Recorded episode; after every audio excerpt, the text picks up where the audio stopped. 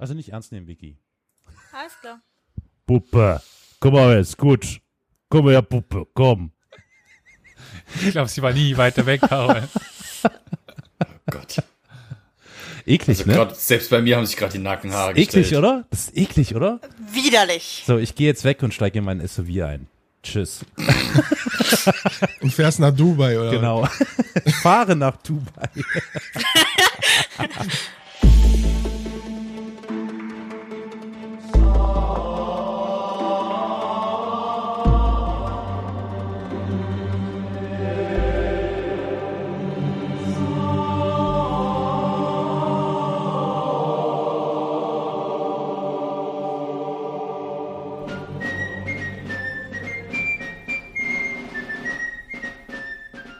Ja, äh, Shalom, meine Freunde, hm? zu einer neuen Runde. Ich hoffe mal, dass jemand irgendwas äh, vor das Intro geschnitten hat, was meine leichte Verzweiflung erklärt, aber äh, wahrscheinlich wird es jetzt eben keiner tun. Heute beschäftigen wir uns mit einem freudigen Thema. Aber ja, bevor wir dazu kommen, möchte ich erstmal vorstellen, wer wir heute sind. Das ist in den letzten Wochen und äh, Monaten hat sich das ja häufiger mal geändert. Dementsprechend ist die Vorstellungsrunde wichtiger denn je. Mit bei der Heidenfreude sind, äh, oder wie man sagt, egal, äh, äh, Carol.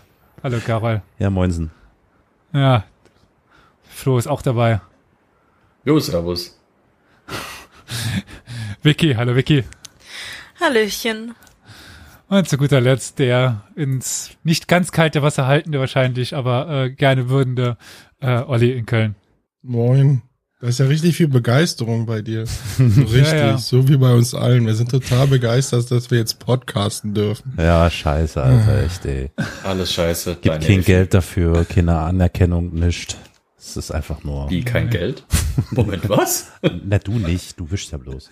Also, mach mal weiter, Elias, mach schnell weiter. Mach weiter. Äh, äh, nach diesem äh, enthusiastischen Intro und äh, unserem sowieso schon großen Freude in dieser äh, Hitze würde ich sagen, wir beschäftigen uns heute mit der, größ mit der Lösung eines der größten Probleme aller Zeiten, oder? Äh, Die CDU. Frauen verstehen? die CDU. Frauen verstehen. Oh, wow. Dabei könnte ich helfen. Ja, Ja, Ja. also schieß Bei der los. CDU? Zuhören hilft. Zuhören Nee. hilft ganz extrem beim Frauen verstehen. Nee, Ja, tut's jetzt nicht. gehört Egal. CDU. Danke für den guten Rat. Bitteschön. schon aufgeschrieben, aufgeschrieben. Nein, äh, äh, vor ein paar Wochen war das Ganze vielleicht dann doch etwas aktueller, aber wer sind schon wir, dass wir uns aktuelle Themen zur Brust nehmen? Jetzt ist, ist es nicht unaktuell, aber es ist gerade etwas Ruhe wieder reingekommen, beziehungsweise etwas aus den Nachrichten verschwunden. Wir, ja, Carol weiß schon, was es geht. Ich wollte jetzt schon wieder CDU sagen, aber stimmt ja nicht. Wir sind in den Nachrichten aktueller denn, denn je. Ich wüsste auch nicht, was das historisch, egal. Äh, nee, wir beschäftigen uns heute mit der Lösung des in dicken, fetten Anführungszeichen geschriebenen äh, Judenproblems. Oh. Ein Judenproblem. Ich wusste gar nicht, dass wir eins haben. Und wir beschäftigen uns mit einem ganz speziellen Lösungsansatz. Nämlich mit einem sowjetischen Lösungsansatz. Mhm. Okay. Hat jemand schon eine Ahnung, von was ich rede?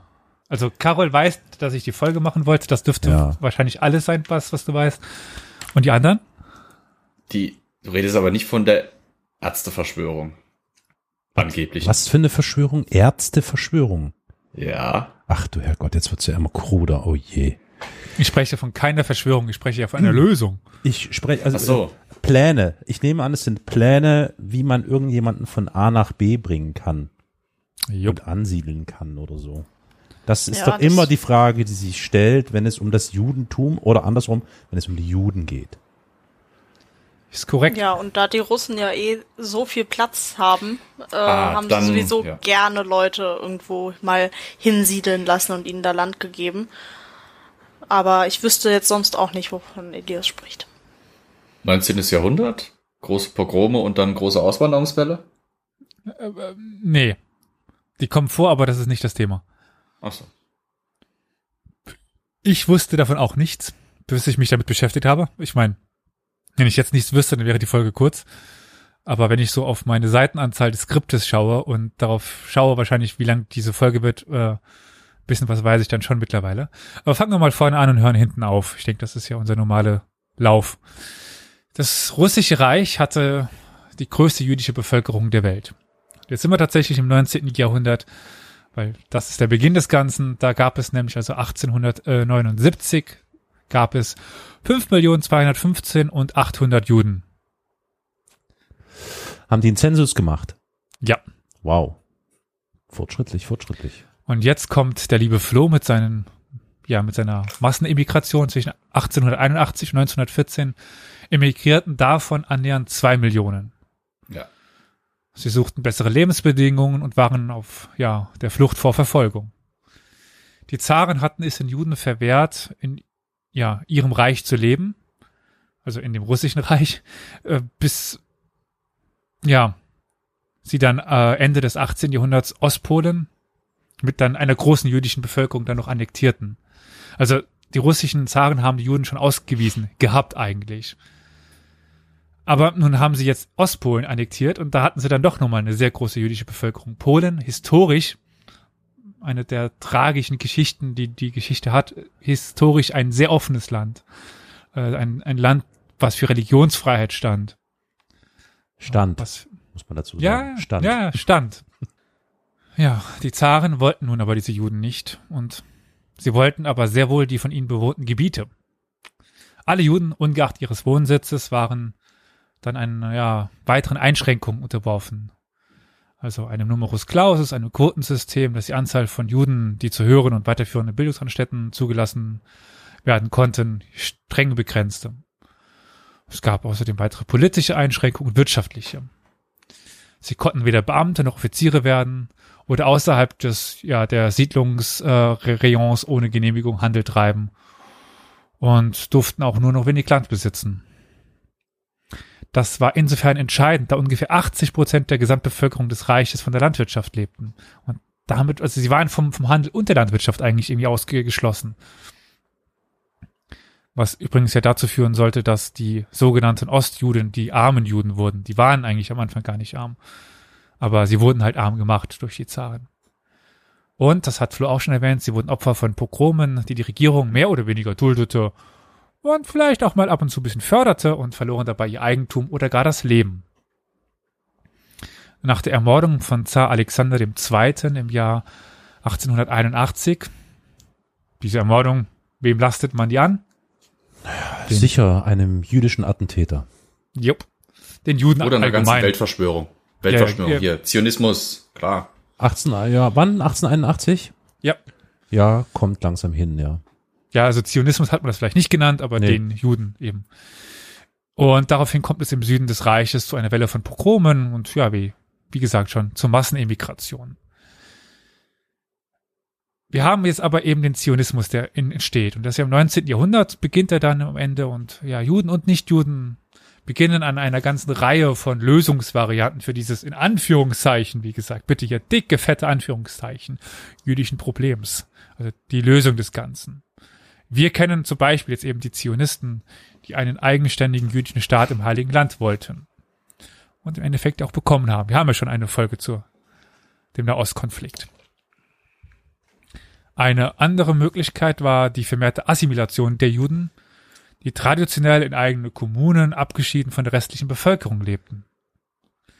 Teils als Schutzmechanismus, teils aus anderen Gründen. In einem Gedicht aus dem Jahre 1866 rief der Dichter Judah Leib Gordon seine jüdischen Zeitgenossen Folgendes zu. Also, Zitat. Dieses Land Eden, gemeint Russland, öffnet euch nun seine Tore, seine Söhne nennen euch Brüder. Wie lange werdet ihr als Gast noch bei ihnen weilen und warum kränkt ihr sie nun?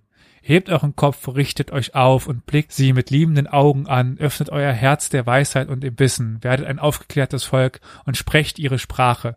Seid draußen ein Mann und ein Jude in eurem Zelt, eurem Landsmann ein Bruder und eurem König ein Diener. Ja, also eben ein Verfechter dieses, ja, der Assimilation des jüdischen nur nach innen sein, also Hm. nach außen eben ein Russe sein. Hm. Ich meine, die, die, die Diskussion äh, darüber, ob ein Jude eine Ethnie ist oder nicht und so weiter. Das hatten wir schon in der Folge zum äh, Nahostkonflikt, die lassen wir an dieser Stelle mal ganz beiseite. Hm.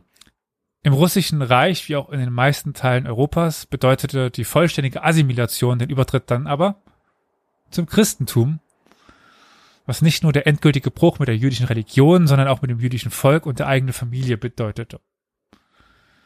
Es überrascht jetzt kaum, dass verhältnismäßig wenige Juden zu diesem Schritt bereit waren. Wen wundert's? Die Pogrome der 80er Jahre des 19. Jahrhunderts und die reaktionären Regime Alexanders II. und äh, Nikolais II. Warfen dann einen dunklen Schatten auf ja, den Wunschtraum von der Akkulturation der Juden und ihre Aufnahme in der umgebende Gesellschaft. Anstatt, in Anführungszeichen, Europa nun anzunehmen, ja, warten sich viele ab. Ja, man vertrat stattdessen die Ansicht, dass die jüdischen Leiden nur in einem unabhängigen jüdischen Staat ja, behandelt werden könnten. Und griff hierbei auf die traditionelle jüdische Hoffnung auf Shivat Zion, die Rückkehr nach Zion zurück. Das ist die Geburtsstunde der Zionisten, was schlussendlich dann die ja, Gründung des Staates Israel als Folge haben sollte. Doch wir wissen ja jetzt, dass die Gründung dieses Staates noch einige Jahrhunderte dauern sollte, äh, noch einige Jahrzehnte dauern sollte, bis das passiert. Und auch in Russland sollte noch einiges passieren. Revolution, Lenin, Stalin, Zweiter Weltkrieg, also einiges, was so passiert, historisch. Doch in dieser Zeit entwickelte sich in Russland oder beziehungsweise der Sowjetunion ein eigener Plan, wie das dicke, fette Ausrufezeichen, Judenproblem, gelöst werden könnte. Ich glaube, ich lasse in Zukunft dieses Ausrufezeichen mal ja, weg. Es soll, dann lass doch einfach das Judenproblem weg. ja, es ist halt Quellenbegriff aus, aus der Zeit. Okay. Also ich finde den Begriff da ja nicht rein. Und naja, wir müssen uns dafür in das Jahr 1934 begeben. In diesem Jahr errichtete die Sowjetregierung nämlich im fernen Osten an der Grenze zu China das JAG, das jüdische autonome Gebiet. Diese an der chinesisch-sowjetischen Grenze ungefähr 5000 Kilometer von Moskau entfernte gelegene Gebiet, besser bekannt unter dem Namen ihrer Hauptstadt, Biroptishan, sollte die neue Heimat der sowjetischen Juden werden. Nochmal, wie heißt die Hauptstadt? Biroptishan. Biroptishan? Biropidjan. Wie wird das geschrieben? Würde ich. Birop- Äh, Biro, Also also, B. Y- Biro, B, nee, nee. B-I-R-O-B-I-D-S-H-A-N. Biro. Aha. Dishan. Okay. Birobishan. Mhm. Ich schicke es auch äh, euch nochmal äh, gerne. Und es sollte ja dann in der im Titel dieser Folge stehen, also weil Ja. das ist das Thema, um was es heute eigentlich gehen sollte. Also das autonome jüdische Gebiet oder autonome jüdische Oblast, wie es eigentlich heißt, beziehungsweise Birobi- Birobidjan. Die Errichtung des JAG war Teil der Bestrebung der kommunistischen Partei, eine territoriale Enklave zu schaffen, in der eine säkulare jüdische, im Jiddischen verwurzelte und sozialistischen Prinzipien verpflichtete Kultur eine Alternative zu Palästina ja, zu bieten. Hm. Gewagt. Ich meine, hat jemand schon etwas davon gehört? Nee. Überhaupt noch nicht. Ich weiß auch gar nicht, wie das gehen soll. Kommunismus und eine sich über eine stark über eine religiöse Zusammengehörigkeit definierende Gruppe. Wie geht denn das? ist irgendwie so.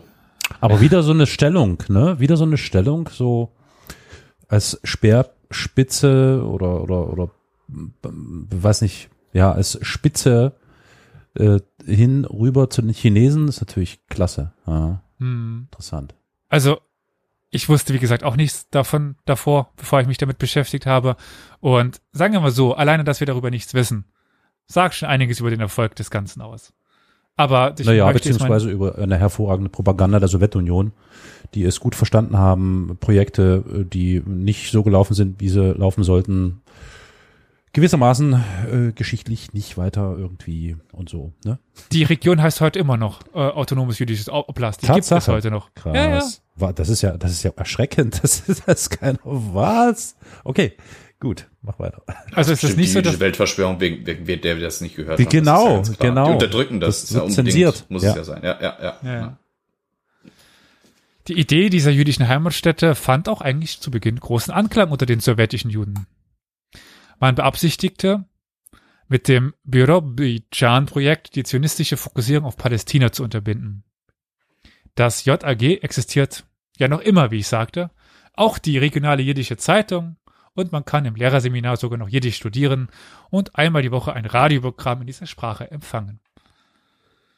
Doch die Juden stellten immer nur eine Minderheit unter den Bewohnern der JAG und die Region war zu keiner Zeit in der Lage, die nationalen und kulturellen Bestrebungen der sowjetischen Juden zu verkörpern. Also, ich habe schon ein bisschen vorweggegriffen, dass das Projekt nicht erfolgreich sein sollte.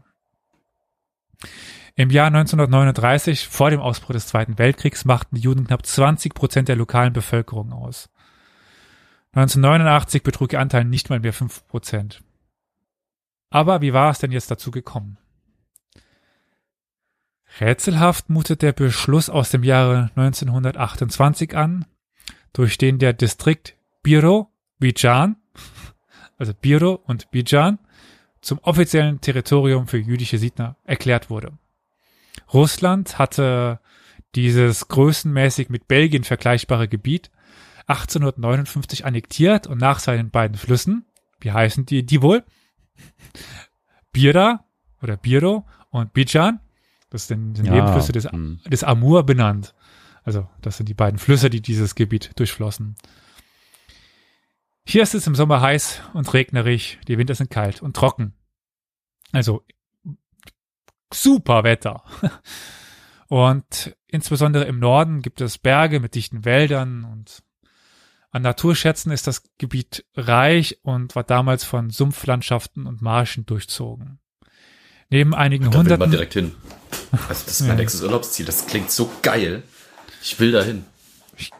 da kannst du dir auf jeden Fall ganz viel äh, Zeit für dich alleine haben mit ganz vielen Fliegen. Oh yes. der Herr der Fliegen. Die ja. Sowjetedition. Und es gibt dann so Hund, 100 sibirische einheimische Völker, wobei Ethnien, Völker, das ist immer so ein bisschen schwierig, äh, in den Regionen, die klassisch zu definieren. Also, da steht dann so, dass das über 100 einheimische Ethnien gegeben haben soll, aber die Zahl können wir mal ein bisschen äh, senken. Und die lebten momentan noch als Jäger und Sammler. Und am Ende des 19. und zu Beginn des 20. Jahrhunderts hatten etwa 27.000 Siedler, überwiegend sogenannte Großrussen, Koreaner und Ukrainer sich dort niedergelassen. Bereits 1924 war der sowjetische Ferne Osten ein integraler Bestandteil des Plans zur Ansiedlung von Juden im Land gewesen.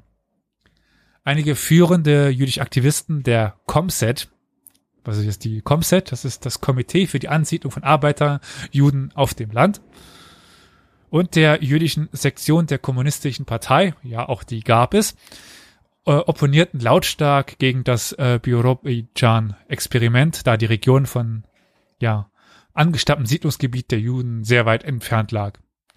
Sie wurden jedoch von Stalin und anderen Verfechtern des Projektes überstimmt. Die Regierung wollte den Zuzug von Juden in die Ukraine, nach Weißrussland und auf die äh, Krim aufhalten. Das waren momentan die Zuzugsgebiete. Zudem traten die Funktionäre in den Kommissariaten für Verteidigung und Landwirtschaft für eine stärkere sowjetische Präsenz im Fernen Osten ein. Das Land musste erst erschlossen werden. Ist ja noch nicht so lang russisch oder sowjetisch. Wie macht man das? Na, indem man da Siedler hinschickt. Das Territorium mit seiner noch brachliegenden ökonomischen Ressourcen war, angesichts möglicher chinesischer und japanischer Expansionsgelüste in den 20er Jahren, von geostrategischer Bedeutung, könnte hm. man fast sagen. Hm. Also sowohl äh, Qing-China, beziehungsweise dann bald kommunistisch China, dann in dem Zeitpunkt schon, und ja auch die Japaner mit der Mandschurei hatten ja expansionistische, ja, Ideen. Ja. Wie verschieden andere Minderheiten, etwa die Wolgadeutschen, nahmen die Juden eine Sonderposition ein, besaßen sie ja noch kein nationales Territorium. Ich weiß nicht, inwiefern euch die innere Konstitution Russlands bekannt ist, aber dort haben ja ganz viele dieser Ethnien solche mehr oder weniger autonomen Gebiete zugesprochen. Also es gibt zum Beispiel ein Tatarstan, es gibt ein äh, ja, also noch dieser Wolga-Bulgaren gibt es noch ein Gebiet oder ähm, Baschk Baschkiristan, also für die Baschkiren. Ähm, Tadschikistan, also äh, nicht Tadschikistan, das gibt es tatsächlich. Äh, wie heißen die? Ähm, nicht, nicht Tadschiken. Kirgisen? Äh, die, äh, Das ist auch ein eigenes Land. ja, die Naja, berühmte, hm. die berühmt berüchtigten M- Messermänner. Wie heißen sie nochmal? Oh Gott, Stereo, äh, ra rassistisches Stereotyp. Als Saarbrücker Äh. würde ich sagen, oder in Saarbrücken ansässiger würde ich sagen, Leute aus äh, Nein. irgendwie Nein. Molst. Nein. Nein. Nee, äh, Oh, Leute. Ah, meinst du damit jetzt irgendwie Kosaken oder sowas in der Richtung? nee, Die ja auch Ko- eigene Gebiete bekamen, oder? Ko- Kosaken sind keine Ethnie. Ähm, die Ko- Kosaken sind was ganz Interessantes. Ich Ja, ja. traue mir nicht jetzt in, in, in DuckDuckGo Ah. Messermänner einzugeben. Ah, es gibt dieses Lied. Und, äh, oh Gott, hab ich gerade einen Blackout. Ich lande dann bestimmt bei der AfD oder so ein Scheiß. Tschetschenen. Ach, Chat. Ich dachte noch die ganze Zeit, worum rumort's denn die ga- Wo rumort's schon seit den Ja, aber 80ern immer wieder? Ist da auch ein eigenes ja. Land geworden? Nee. Das ist Ah nee, nein, es ist etwas, es ist etwas umkämpft. Okay, gut, ja, ich gebe es zu. Ja, das ist da, okay, gut, gut, ja. hm. Ja, aber das sind ja diese ganzen Ja, autonomen ja, ja, das ist schon Regionen richtig, in ja. Russland. Ja, ja, ja. Sorry Es an tut- alle es- Russen, ja, Tschetschenen, whatever. Äh, Es tut mir sorry. leid. Oh Gott. Es war meine, äh, mein äh, Stereotyp. Notfalls schneidet man es zur Sicherheit aus. Wir hängen ja an unserer Gesundheit. Messe? genau, mit einem Messer. Okay. äh, die sowjetische Politik war anders als wir in den 20er Jahren bestrebt, die Lage solcher Minderheiten zu normalisieren, indem Was? sie Anders eben, als wir? Also wir im Sinne von wir Podcastende? Oder? ja, wir haben sie gerade nicht ver- versucht zu normalisieren. Also, ja, ne, wir, das muss man natürlich immer im Kontext sehen, ne? Also im Kontext der Zeit. Wir, alles in Anführungszeichen. Sorry. Ja. Also, äh, die Sowjetunion war bestrebt. Genau. Äh, Und das tat sie, indem sie eben diese Enklaven für sie errichtete. Die Befürworter dieses äh, Birobidzhan-Projekts oder der Idee vertraten die Überzeugung, dass die Errichtung einer territorialen Heimat für die sowjetischen Juden die Entwicklung einer weltlichen, auf sozialistischen Prinzipien basierenden jüdischen Kultur begünstigt und gleichzeitig die nationale und kulturelle Festigung der sowjetischen Judenheit garantieren würde. Klar. Jetzt äh, bitte hier Unbedingt. noch die äh, äh, Hymne einspielen. Der äh, Song Sowjetunion. Oh Gott. Erschreckend, dass wir direkt die Melodie kennen. Ja, äh, Dankeschön. Äh, Jetzt haben wir uns auch noch Ja. eine in Russland gemacht. ich weiß nicht. Der sowjetische Präsident Michael Kalinin hatte dann die Schaffung eines jüdischen Territoriums zu seinem Lieblingsprojekt erhoben, um den Fortbestand der jüdischen oder jüdischen Kultur zu sichern. 1926 erklärte er, jetzt müsste das eigentlich in so einem, um uns noch mehr Feinde zu machen, in so einem äh, russischen Akzent vorgelesen werden. es erscheint durchaus, ich kann Oh Das war nicht, also. Französisch. Nee, das geht Es, so. es erscheint durchaus natürlich, dass die jüdische Bevölkerung ihren Platz in der Sowjetunion anstrebt. Das jüdische Volk steht Also vor jetzt werden wir richtig beleidigen. Könnten wir die Akzente vielleicht sein lassen? der. Aber warum? Einfach nein. Okay. Ein bisschen Spaß muss sein. Da, da, da. Okay. Äh, Ich glaube, wir sind heute alle etwas, äh, haben heute alle etwas viel Sonne abbekommen. Egal. Das jüdische Volk steht vor einer großen Aufgabe, seine eigene Nationalität zu bewahren. Und aus diesem Grund muss ein großer Teil der jüdischen Bevölkerung, ich denke hier an wenigstens einige, an wenigstens einige hunderttausende Menschen, eine wirtschaftlich stabile, landwirtschaftlich kompakte Gruppe bilden. Nur unter diesen Voraussetzungen dürfte die jüdischen Massen auf einen Fortbestand ihrer Nationalität vertrauen. Grundsätzlich ja nicht schlecht, ne? Also so als Grundleitgedanke. Ja, das ist halt, wenn du irgendwelche Theoretiker und kaltschnäuzige Verwalter an Ja. so ein Thema ranlässt, weil das funktioniert mit Sicherheit auch super in deren Köpfen, Mhm. bis dieser nervige, schwierige, obstinate Faktor Mensch reinkommt. weil sobald nämlich der Mensch irgendwo mitspielt, Äh, warte. läuft's Das, meistens das nicht mehr musst so du einfach. russisch aussprechen. Miensch. Miensch. Miensch. Ja. Ey, ich das du, nicht. sobald Mensch kommt rein, ist scheiße. ne, aber es, das, das ist, es erinnert mich, ich weiß, es ist jetzt wieder ein Spruch, aber es, es erinnert mich voll an dieses Problem, das die Chinesen immer noch haben mit ihrer, mit den Auswirkungen ihrer Ein-Kind-Politik. Und wenn man sich dann mit der Ein-Kind-Politik beschäftigt und rausfindet, dass die Leute, die die Idee dafür hatten, in diesem kommunistischen System, Raketenphysiker waren. Und man sich einfach nur denkt, ja, natürlich kann das nicht gut gehen. Das sind Raketenphysiker. Natürlich können die sich nicht mit auskennen, was für Auswirkungen das auf die Gesellschaft mit tatsächlichen Menschen hat. Ja. G genauso ist das hier. Das wird Ra- alles super funktionieren. Wir brauchen da so Raketen- viele. Raketenwissenschaftler. Genau. Raketen. Wir brauchen nur genug Leute, wir brauchen eine Gegend. Ja, Alles funktioniert. Nein, oh Gott, Mann. jetzt sind wir so tief gesungen. Ah, scheiße. Ihr habt heute echt dann einen Sonnenschadler bekommen, oder? Oh Gott, Es tut mir leid, aber da musste sein. oh je. Wie schlecht. Leute, Oh Mann. ich spare mir heute das Battle nach Bewertungen. Das bringt heute nichts. Okay, wir machen jetzt einfach ganz ernst weiter. Also, Ja, ja. Ah. Äh, In dem Dekret, das nicht Juden ausschloss, hieß es weiter, dass im Falle der erfolgreichen jüdischen Siedlung ein jüdisches nationales administratives autonomes Gebiet errichtet werden könnte. Dieser Plan ging dann 1934 in Erfüllung, als der Distrikt zum jüdischen autonomen Gebiet, Oblast, mit Biorobdichan als Hauptstadt erhoben wurde und den Status einer nationalen Heimatstätte der sowjetischen Juden erhielt. Das jüdische Siedlungsvorhaben im JAG war von der Idee bestimmt, die sowjetischen Juden aus ihrer Unproduktivität äh, zu befreien, Anführungszeichen. fuck, Alter. Mhm. Äh, ja, steht hier auch übrigens in meinem Skript, auch hier wieder in Fett. Fette und dicke Anführungszeichen. Ja, ja. Nee, nee, das ist klar, dass das nicht deine Ausdrücke sind. Das ist aber genau das, was ich meinte. Das ist das typisch nüchtern, kalte, menschenignorierende Ja. Bürokratengewäsch.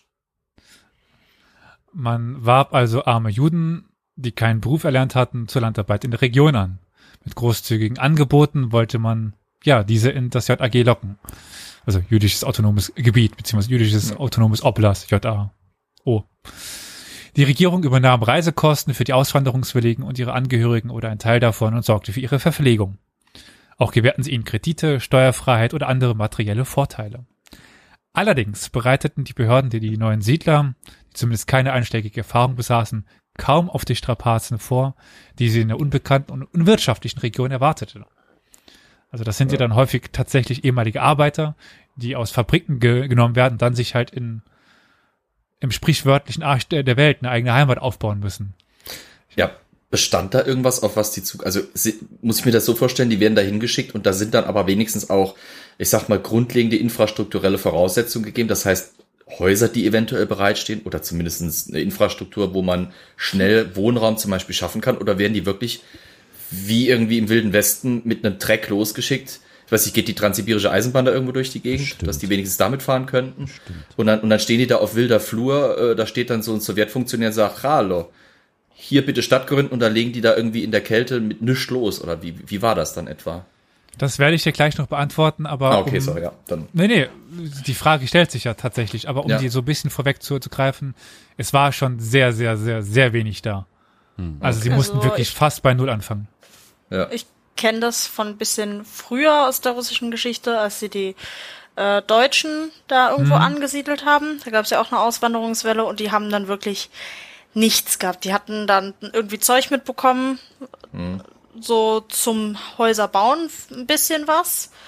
Aber ansonsten kamen die wirklich, wie du gerade gesagt hast, wie im Wilden Westen mit ihren Zugkarren da an, haben sich dann einen schönen Ort ausgesucht und dann ihre Stadt da gegründet und wirklich von Null angefangen. Wie Pioniere halt, ne? Ja. Meine Güte. Ja, neben den ja nicht wirklich menschenwürdigen Unterkünften, werden wir noch sehen, sorgten sie auch nicht für Lebensmittel, medizinische Versorgung oder angemessene Arbeitsbedingungen. Die raue Wirklichkeit des Alltags in den ersten Jahren in Biodoptichan stand im krassen Widerspruch zu den ja, Versprechungen und öffentlichen Erklärungen der Regierung. Die jüdischen Pioniere klagten häufig, man habe ihnen vorkommt. man habe ihnen unbrauchbares Land gegeben, das weder trockengelegt noch vermessen worden war. In anderen Fällen mangelte es an den neu, also dem neu gegründeten, chronisch schlecht verwalteten und nicht organisierten Kolchosen und Sof- Sovchosen an grundlegenden Voraussetzungen, also Trinkwasser, Ställen, Viehbestand, Werkzeugen und Geräten. Der sowjetische Journalist Viktor Fink begleitete 1929 einen, eine amerikanische Wohltätigkeitsorganisation auf ihre Reisen in das JAG und verfasste einen schonungslosen Bericht über die entsetzlichen Lebensbedingungen, die er dort vorfand. In Tishonkaya, jene Station, wo die meisten Migranten dann diesen sibirischen Boden betraten, also es gab eine Bahn dorthin, und die sich in wenigen Jahren zur Stadt äh, Birobidschan entwickeln sollte, hausten die Siedler in Notbaracken, im Vergleich zu denen sich Gefängnisse wie Paläste ausnahmen. Das war sein Zitat.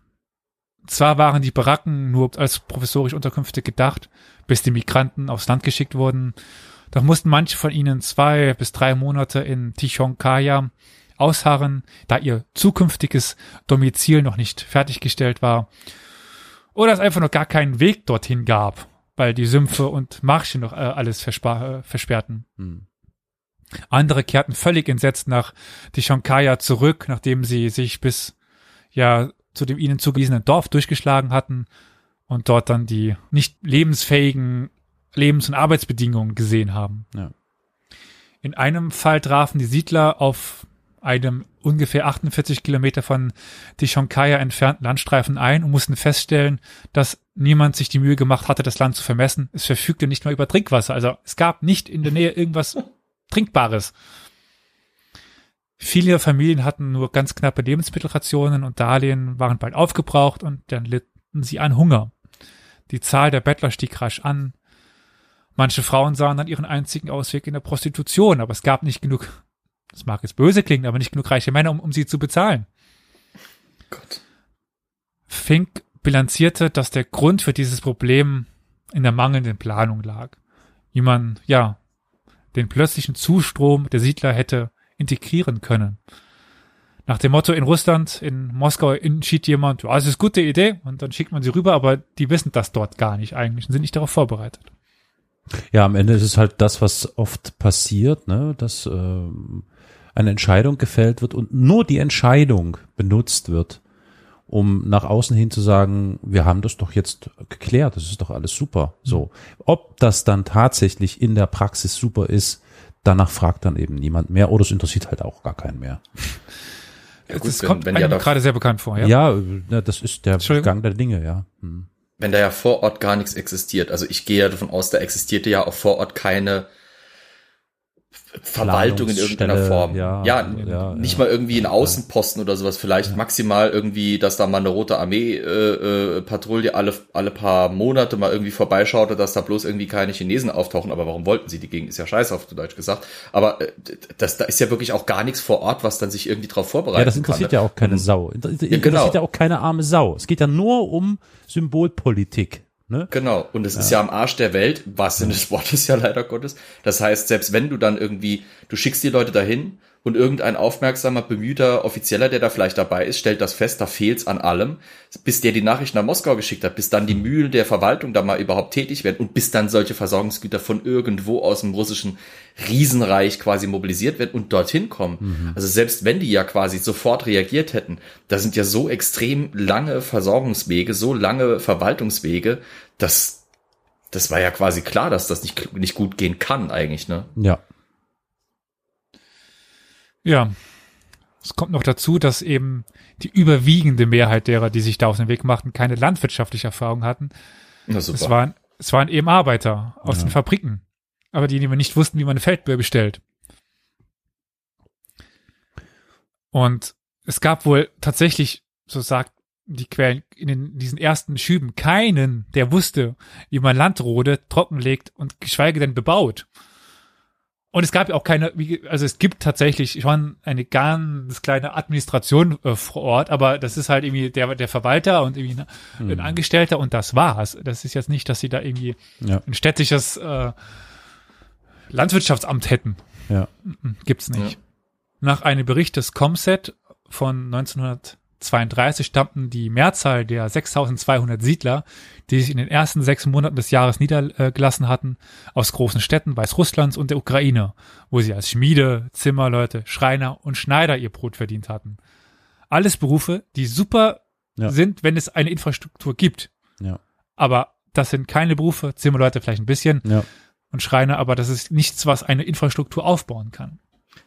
Erinnert mich schon wieder an was, nämlich an die ersten Siedler oder einige der ersten Siedlungsaktionen in den amerikanischen Kolonien im 16. Jahrhundert.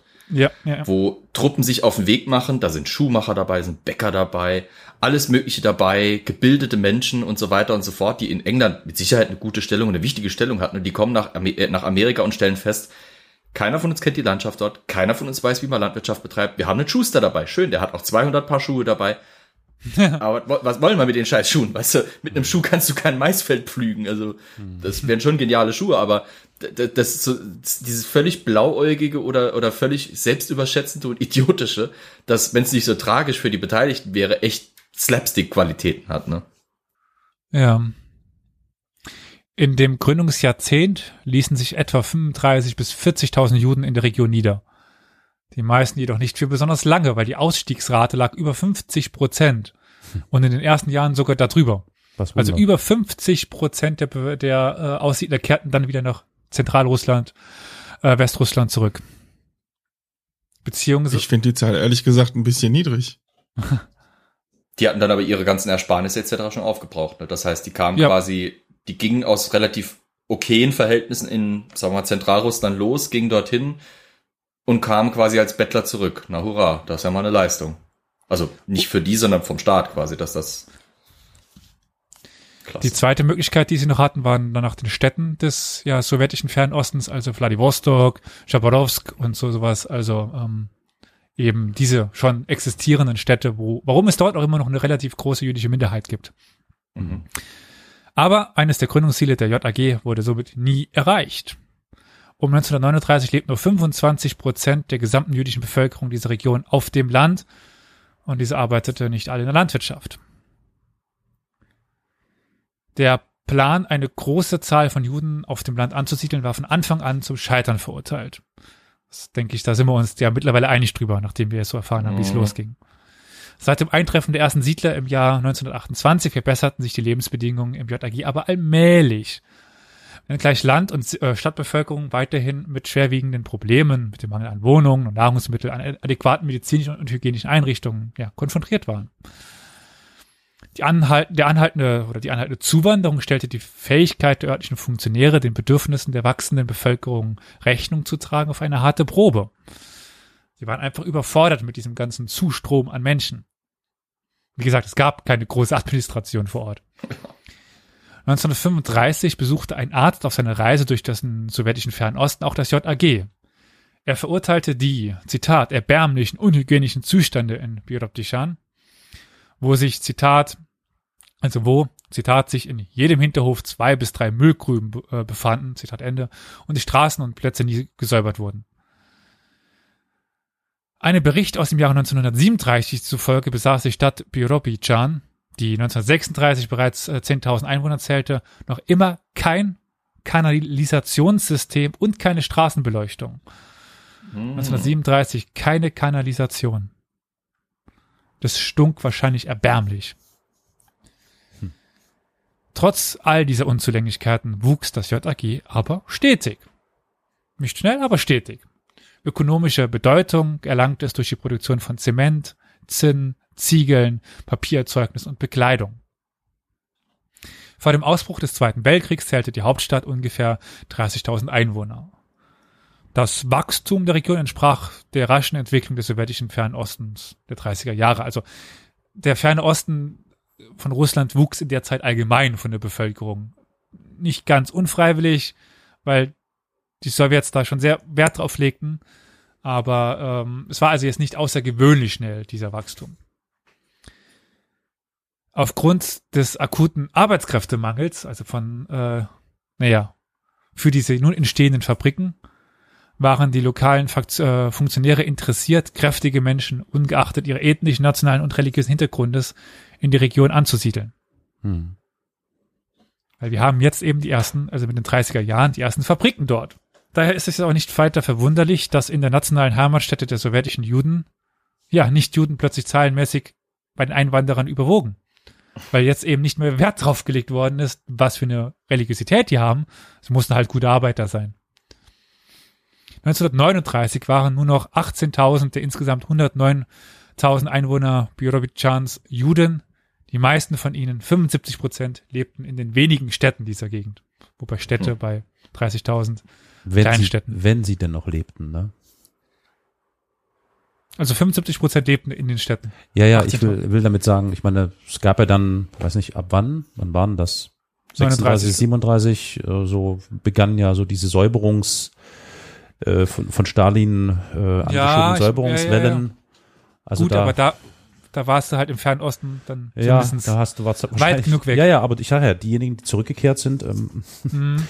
War da nicht sogar die Chance, dass wenn man Stalins Unwillen auf sich gezogen hat, aber es war ihm nicht wert, dass man getötet wurde, dass, Dass man sowieso irgendwie da wurde? drüben, genau, ich wollte gerade sagen, Nee. dass deswegen die Bevölkerung im Osten so anstieg, weil äh, du hast Scheiße gebaut, du gehst nach Sibirien. nee, ich glaube, da hast du die, die Nicht? sind eher in Gulag geschickt worden oder gleich getötet worden, würde ich mal Ja so. gut, die Gulags waren ja häufig dort, um da die Infrastruktur zu schaffen für solche Siedlungsprojekte. Ja, okay. Das war ja der Zweck davon. Ja, ja, ja, aber wer im Gulag war, war wahrscheinlich nicht mehr in den Städten oder Dörfern.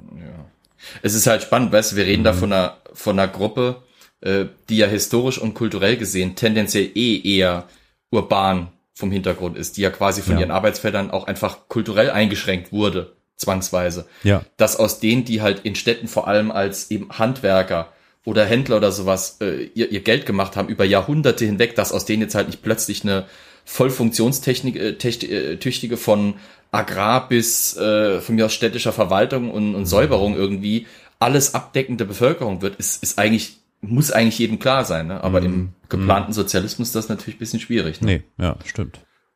weil da hat's zu funktionieren. Ja, wir haben dann ein Zitat von Semyon Dimashstein, der entwarf 1934 ein sehr realistisches Bild von der jüdischen Präsenz im JAG. Zitat. Unser vorrangiges Ziel gilt nicht der raschen Schaffung einer jüdischen Mehrheit im jüdischen autonomen Gebiet. Sind zuverlässig, zuversichtlich, dass die sich als natürliche Folge der Migration einstellen wird. Unsere erste Aufgabe liegt in der Expansion und der Stärkung des sozialistischen Aufbaus im jüdischen autonomen Gebiet. Auf diesem Grunde, aus diesem Grunde stellt die Unterstützung durch das Ausland und die nichtjüdische Kader die bedeutendste und entscheidendste Form der Hilfe dar. Zitat Ende. Also, er merkte schon, es war jetzt nicht so, dass man davon ausgehen kann, dass die Juden einfach durch Zuwanderung bald die Mehrheit stellen würden, sondern es muss erstmal aufgebaut werden und dann peu à peu kommt es eben dazu, dass die Juden irgendwann dort die Mehrheit stellen würden. Hm. Haben sie nie, aber es war Hm. so dann der äh, Plan. Und die Ansiedlung auch von Ausländern im JAG beförderte dann das Wachstum der Region und machte deutlich, in welchem Maße Europa, Nord- und Südamerika und Südafrika über das Birobidschan-Projekt informiert waren. Es gibt nämlich tatsächlich Ende der, seit Ende der, zwei, äh, der 2000er, hm, der 20er Jahre bis Mitte des 30er Jahre über 1000 ausländische Juden zogen in das JAG. Eben aus Amerika. Wir kommen auch noch zu einem Beispiel. Ja, gut, ich kann mir das, ich kann mir das durchaus gut vorstellen. Also ich meine, die Vorstellung, eine, wie es ja jetzt auch heißt, eine jüdische Heimstatt zu finden, ja, ist durchaus verlockend. Und ich meine, wenn man mit, mit diesem Traum ähm, oder wenn man so einem Traum näher kommen kann, äh, ich glaube, der ist dann relativ schnell wieder geplatzt, dieser Traum. Aber ja, nachvollziehbar ist das schon, dass da viele meinten, sie finden da ihr Glück. Wenn Mhm. du dann auch die politische Disposition hast, Neigung. Ja. Ich meine, Ja, ja, ja. polit politische Affinität hat ja keine, Ja. hat nicht zwingend irgendwelche äh, ja, ethnischen oder, oder Kulturgruppen äh, irgendwie Präferenzzonen. Es gibt ja immer so Ausreißer, die dann halt quasi, äh, ich, ich nenne es jetzt mal ganz herablassend, quasi Ausreißer, äh, die dann halt eben gegen unser vielleicht retrospektiv draufgelegtes Klischee doch für sowas dann zu haben waren. Ne? Ja, ja. Weil kurios ist, dass ja, dass ja der Begriff Bolschewismus äh, oftmals gerade mit dem Judentum gleichgesetzt wird, ja. Äh, also Ja. das ist, es ist Ja. total widersprüchlich eigentlich, weil, ähm, naja, äh, gut, aber das ist äh, eine andere Richtung. Machen wir erstmal weiter. Ab 1935 mussten alle ausländischen Bürger, die sich dort niederlassen, was machen? Was denkt ihr? Ein Kind zeugen?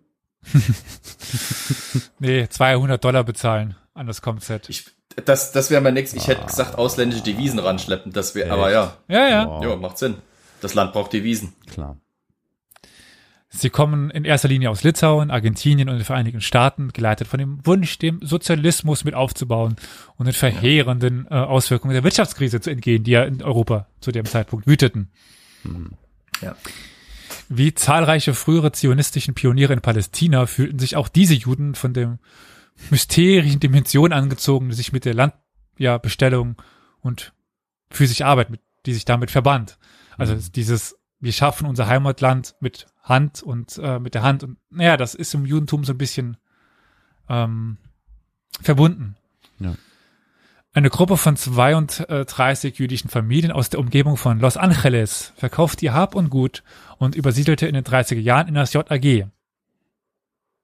Nach einem Jahr kehrten sie aber alle wieder zurück.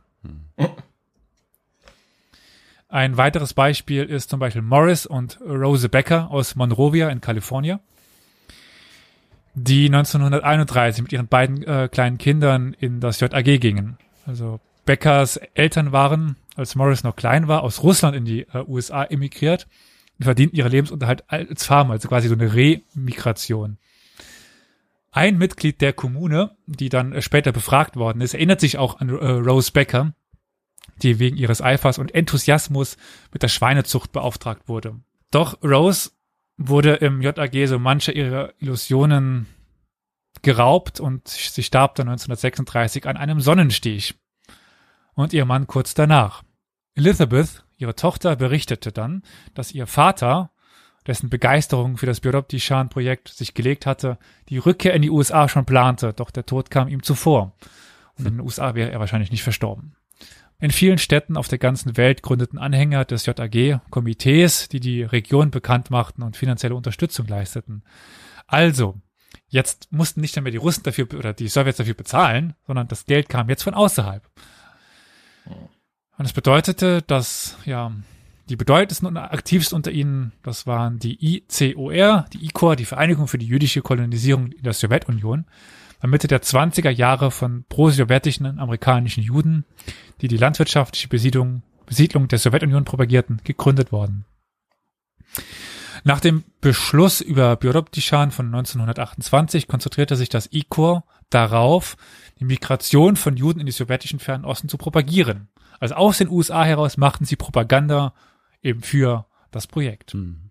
Die ICOR, die zu Beginn der 30 Jahre aus über 100 lokalen Komitees bestand und über 10.000 zahlende Mitglieder besaß, brachte Hunderttausende Dollar zum Ankauf von Geräten und Ausrüstung für die neuen Kolchosen und Fabriken auf. Also wie gesagt, amerikanische Spendengelder finanzierten nun den Aufbau des, ja, sowjetischen Fernosten. Verkehrte Welt, ne? Ja, aber verkehrt auch, äh, eigentlich nicht verkehrt, ja, weil das entspricht ja immer noch diesem ähm, anti-judaistischen und oder Schrägstrich jetzt heißt es antisem äh, antisemitischen Bild, ja. Also jeder versucht das Problem Jude auf seine Art und Weise zu lösen, ja. Und das Ganze natürlich wieder in Anführungszeichen ist klar. Und ja, in diesem Falle halt so, ne? Verknüpft mit diesen Hoffnungen und Träumen. Krasser Scheiß, Alter. Echt krass. Wirklich abgefuckt. Hm. Brainfuck. Ja. Äh, neben ihren Bestrebungen, die jüdische Migration in die JAG zu stimulieren, versuchte die sowjetische Regierung auch den spezifischen äh, Charakter, jüdischen Charakter der Region durch den Gebrauch der jiddischen Sprache zu fördern. Kann jemand Jiddisch? Nee. F- Ja, verstehen kannst, glaube ich, können es, glaube ich, viele, ja. Sprechen. Ich versuche es zu lernen momentan. Oh. Und das ist wirklich schwer. Es hat Ich mein- viele, es ist ja im Prinzip Deutsch, wie es in, Ja. Von den jüdischen Gemeinden gesprochen wurde, wenn man so will, weitestgehend. Das heißt, da, wir haben ja auch im Deutschen einige Versatzworte und das amerikanische, amerikanischer Slang ist ja voll mit jüdischen äh, Slangworten, Ja. Wörtern quasi. Aber da spielt richtig. halt auch noch ein bisschen Hebräisch rein. Also es ist Ja, nicht natürlich. nur Deutsch und äh, dazu die jiddische Schrift, die ja auch nicht ganz die hebräischen Schriftzeichen sind, sondern auch ein Mhm. bisschen verändert. Das ist schon ziemlich komplex. Ja. Ich habe vor einer Weile mal äh, einen Bericht gelesen, dass äh, Jiddisch äh, eine bedrohte Sprache sei im Moment, weil äh, es tatsächlich bisschen aus der Mode irgendwie gekommen ist und immer weiter aus der Mode kommt, dass es also quasi die Älteren immer noch gerne sprechen, aber bei Ja. den Jüngeren verliert sich dann teilweise schon ein bisschen. Ja. Ja, ich, also diese Versatzwörter, so, die kennen hier ganz viele, Meshuggah und sowas, also Ja, da haben wir ganz beschickert. viele. Beschickert. Parallel zu der Erklärung jüdischer Sozialisten wie Chaim Schitlowski verfolgte der Kreml die Politik der Jiddischkeit, mit dem Jiddisch als Basis für die nationalkulturelle Konsolidierung der sowjetischen Juden etabliert werden sollte. Also es sollte eben die Nationalsprache werden, Jiddisch. Nicht Hebräisch, sondern Jiddisch. Das, ja, als Sprache der bourgeoisen Zionisten galt, das Hebräische. Und das sollte sicherstellen, dass die Kulturpolitik der sowjetischen Juden nicht, also selbst nicht eng an das Diktum der Zionisten hielt, sondern eben an das Diktum der nationalen Form der sozialistischen, nationalistischen Inhalts. Eben die Abgrenzung gegenüber den Zionisten über die, die Sprache dann. 1935 ordnete die, die Regierung an, alle amtlichen Mitteilungen, Bekanntmachungen, Plakate und Anzeigen in Jiddisch und Russisch zu verfassen. Was jedoch geflissentlich ignoriert wurde. Verkehrszeichen, Bahnhofsschilder und Poststempel trugen jiddische und russische Aufschriften. Also meistens, wie gesagt, nicht immer. Polizeiliche und gerichtliche Verfahren konnten ebenfalls auf Jiddisch durchgeführt werden. Und noch heute, wenn man da hinfährt, gibt es ganz viele, also mitten in Russland quasi so, ganz viele Schilder auf Jiddisch. In, mit den äh, jiddischen Buchstaben auch. Also Soweit ich das weiß, äh, benutzt Jiddisch dieses hebräische Alphabet, aber hat Aber halt das ein ist paar das andere Laute. ne? Ja, genau, das Althebräisch ja. und hat halt ein paar andere Laute zugeordnet. Ja. Also ich habe euch mal gerade das Stadtschild von Bibiroptishan zugeschickt.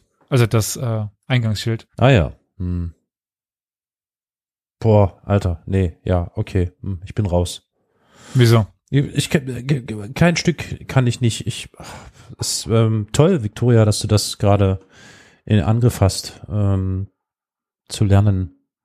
Ja gut, noch kann ich da auch nicht viel Nee, nee, ist klar, entziffern, aber, schon allein die Tatsache, ja. dass du es versuchst. Das ist auch tatsächlich nicht das reine Aleph-Bet, ne? Das sind, also es, es, sieht aus wie das Aleph-Bet, aber Nee, oder ist ist- das irgendwie die spezielle russische Form davon oder ist das sind das wirklich die jiddischen Zeichen oder ist das eine Russia, die, also eine russisch gefärbte Version davon? Weißt du das gerade, Das kann Victoria? ich dir nicht sagen. Ähm, das, also wie gesagt, soweit ich es verstanden habe, sind die jiddischen Buchstaben vielleicht ein ganz klein bisschen anders gemalt, mit einem Strich mal ein bisschen woanders, äh, aber an sich wohl wie das Althebräische von den Schriftzeichen mit anderen Lauten teilweise. Aber wie gesagt, nagelt mich da nicht drauf fest, liebe Hörer, wenn einer von euch da besser Bescheid weiß, würden wir uns sehr freuen, wenn ihr uns da Bescheid sagen würdet und uns das erklären könntet. Ähm, ja. Bei unserer Hörerschaft würde ich fast wetten, dass das tatsächlich so ist, dass die das besser wissen als wir. Aber das daneben auf äh, Kyrillisch, das kannst du lesen, Carol, oder? Ja, das kann ich tatsächlich lesen, ja. Es gibt dann das nach Lazar Kaganovic benannte jüdische Theater. Der war übrigens ein enger Mitarbeiter Stalins, also so ganz zufällig ist das nicht. Mhm. Und dort wurde dann das Ganze auch mit einem, also das wurde 1934 mit einem Gastspiel des Moskauer jüdischen Theaters er eröffnet. 1932 äh, besuchte der jiddische Schriftsteller David Bergelson auf seiner Reise durch Biorobidschan einen äh, ja, äh, literarischen Club, der jüdischen Schriftsteller als Versammlungsort und Inspirationsquelle diente. 1936 erschien die erste Nummer der jiddischen Literaturzeitschrift Vorpost und die jüdische Kultur stand ganz im Dienst des Regimes und feierte die Leistungen Stalins, den Fünfjahresplan und sowieso den ganzen sozialistischen Aufbau. Die literarischen Bemühungen zielten auf den Wandel der sowjetischen Juden zu produktiven Bürgern ab. Also wie gesagt, Anführungszeichen, die in der überall im JAG entstehenden Kolchosen, Sovchosen und staatlichen Fabriken ihren Lebensunterhalt verdienen sollten. Die unwirtschaftliche Zeiger kultivierten sie dabei hoffentlich, so war der Plan, den Sozialismus im sowjetischen Fernosten mit aufbauen und, Zitat, das Fundament zu einer neuen, vielfältigen jüdischen Kultur legen. So lautete zumindest die Formel des Kremls. Es kam ein bisschen anders. Die jiddischen Schulen der JAG äh, vermittelten die Bedeutung, die dem Aufbau des Sozialismus zukam. 1937 wurde in den 16 Schulen mit knapp 2000 Schülern alle Fächer, selbst Biologie und Mathematik, in Jiddisch unterrichtet. Jetzt kommen wir aber noch zu einem großen Punkt, den wir bisher komplett ignoriert haben, ist die Religionsausübung. Wie sah es denn damit aus? Weil das bekämpfte natürlich die Funktionäre des JAG, weil äh, Kommunismus oder Sozialismus und Religiosität, das ist ja so eine Sache. Und die Quellen, die wir haben, geben nur sehr wenig Aufschluss über die religiösen Praxen im JAG der 30er Jahre. Doch ist anzunehmen, dass manche Juden an ihren religiösen Traditionen festhielten. Etwa das Matzebacken oder das Pessachfest. Der bekannte deutsche Kommunist Otto Heller berichtete, er habe auf einer Reise in das JAG in den 1930er Jahren ein behelfsmäßig errichtetes Götterhaus oder Gebetshaus aus Lehm und Gras ge- gesehen. Andere, die das Gebiet in den frühen 30er Jahren besuchten, erzählten, dass jüdische ähm, Siedler das Rosh Hashanah und äh, Yom Kippur feierten. Also es gab Religionsausübung. Gut, das wundert jetzt nicht, aber naja. 1937 bildete eine Gruppe von Juden, darunter auch ein Mann, der eine Tora nach Biorobidishan gebracht hatte, einen, Min einen Minjan, eine nicht registrierte inoffizielle Gemeinde, deren Mitglieder sich am Sabbat und an jüdischen Festtagen zum Gebet äh, äh, zusammenfand in einer Synagoge. Und ja, das war eine Privatwohnung. Also es gab dann auch tatsächlich eine Synagoge. Auch die Bewohner der JAG blieben von den Säuberungen der stalinistischen Geheimpolizei zwischen 1936 und 1937 nicht ganz verschont. Das hatten wir schon angesprochen. Neben vielfältigen anderen Motiven geht es nicht zuletzt um die Konsolidierung der Position Stalins innerhalb der Partei und Regierung. Im September 1937 deportierten Sicherheitskräfte innerhalb von zwei Tagen 4500 im JAG ansässige äh, Koreaner und ähm, äh, Juden in vers äh, versiegelten Güterwagen nach Zentralasien. Diese Koreaner finden sich auch noch heute in Usbekistan. Das ist ganz verwunderlich, wenn man in Usbekistan äh, lebt oder zu Urlaub ist und dann laufen da einem plötzlich Koreaner über den Weg, die man denkt, oh, Touristen, und dann sprechen die plötzlich Türkisch, ist Usbekisch und denkst sich dann so, okay. Aber das sind durch Stalin deportierte Koreaner aus der Gegend eben. Prominente jüdische Funktionäre wie der Regierungschef äh, Josif äh, Liederberg, das ist der ehemalige Direktor des Instituts für jüdisch-proletarische Kultur in Kiew, und der Parteivorsitzende Matvej äh, Schawkin wurden ja konterrevolutionären Machenschaften bezichtigt und äh, bourgeoise Nationalismus und Trotzkismus eingeschlossen. Diese Männer und ihre Mitarbeiter traf dieses Los nicht nur, weil sie Juden waren, sondern weil sie aufgrund ihres Eintretens für die jüdische Sache politisch suspekt geworden waren. Liederberg warf die Säuberungskommission paradoxerweise vor, er habe versucht, das JAG als Zentrum der jüdischen Kultur in der Sowjetunion zu installieren. Das ist irgendwie komisch, wenn die Regierung, die das JAG als Zentrum ja. jüdischer Kultur in, Sowjet, in der Sowjetunion installieren will, das jemanden vorwirft und ihn dafür verurteilt. Muss man nicht verstehen. Zwar wurden Juden, die diesen Säuberungen zum Opfer fielen, häufig durch andere Juden ersetzt, doch das Auswechseln von Regierungs- und Parteifunktionären bedeutete das Ende der Anstrengungen des Kremls, dem JAG bedeutende Geldmittel und überhaupt Aufmerksamkeit zuteil werden zu lassen.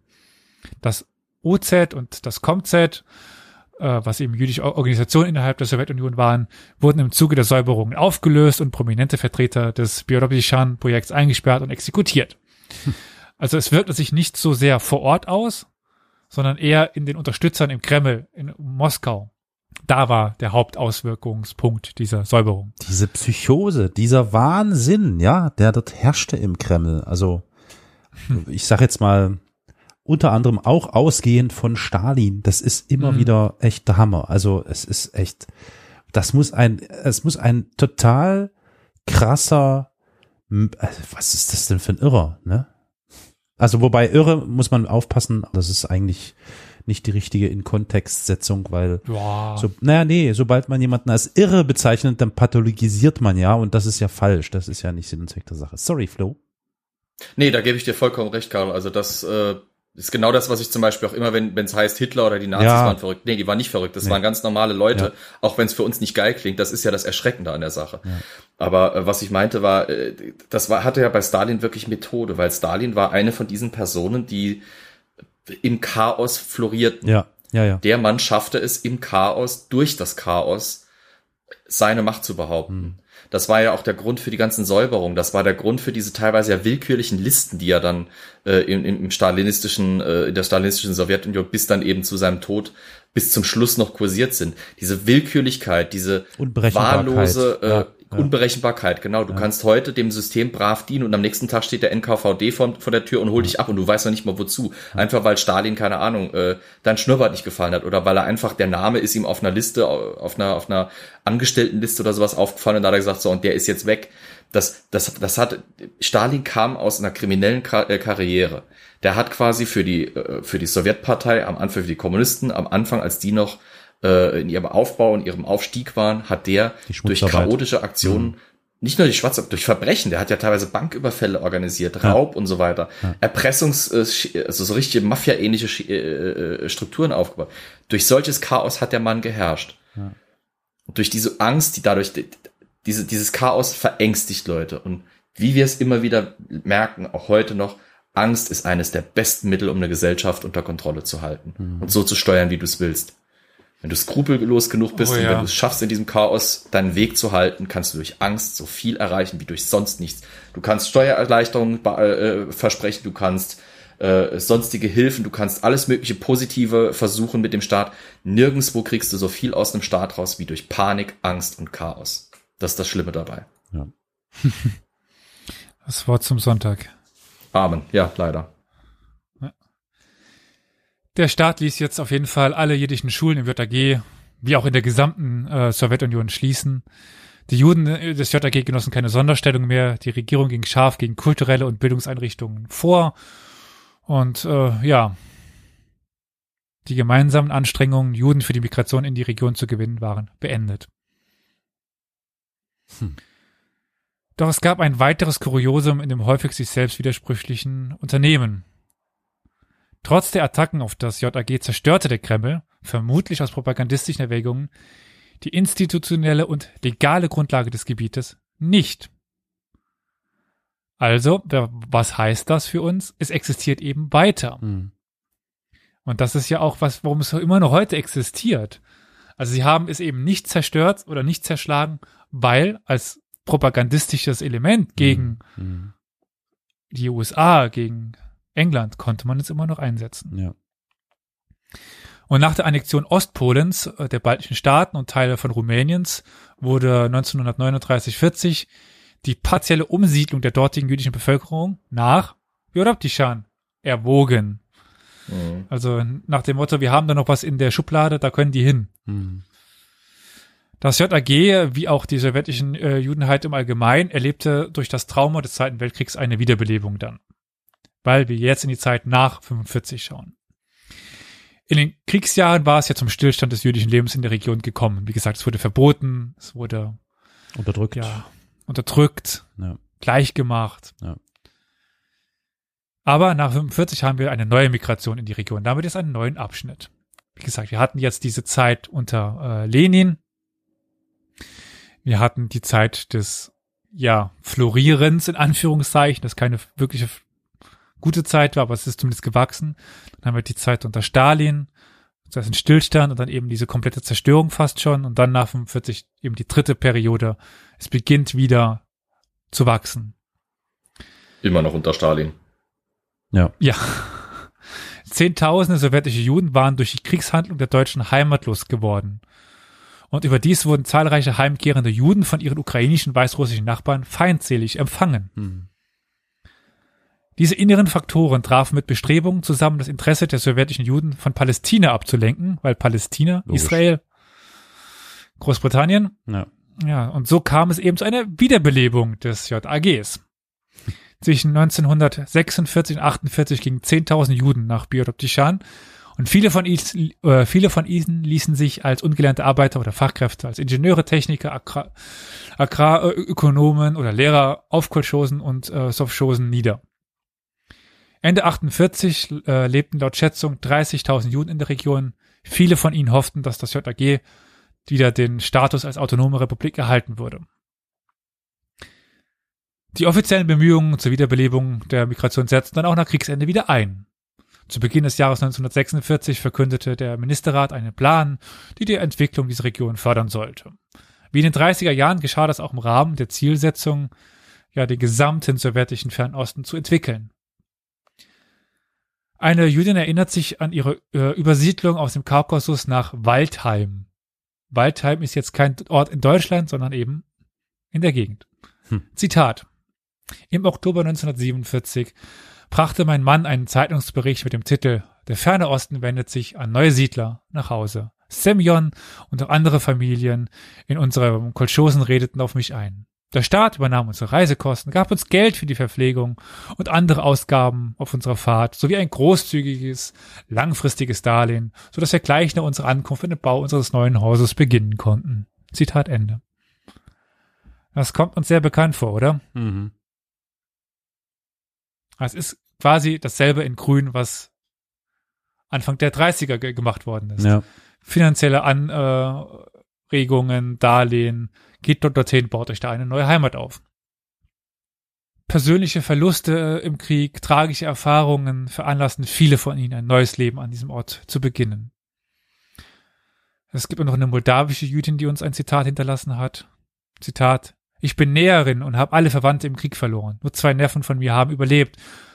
Auch sie wollten nach ihrer Demobilisierung nach, Biorobtishan auswandern. Zitat Ende.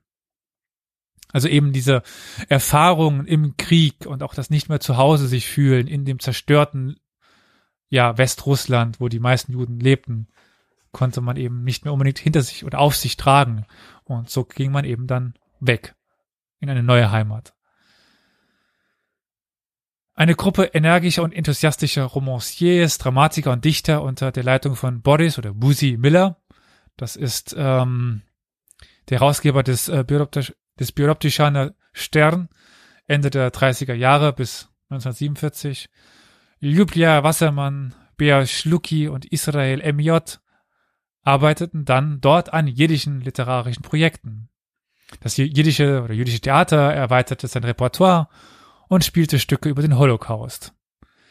Der Schauspieler A.F. Gelfand bemerkte dann auf einer Parteikonferenz im Jahre 1947. Das JAG existiert, damit das jüdische Volk in seiner eigenen Sprache eine dem Inhalt nach sozialistische Kultur zu erschaffen vermag. Natürlich hatten nicht alle jüdischen Bewohner des JAG ihre eigenen jüdischen Traditionen, Wertvorstellungen und Pflichten.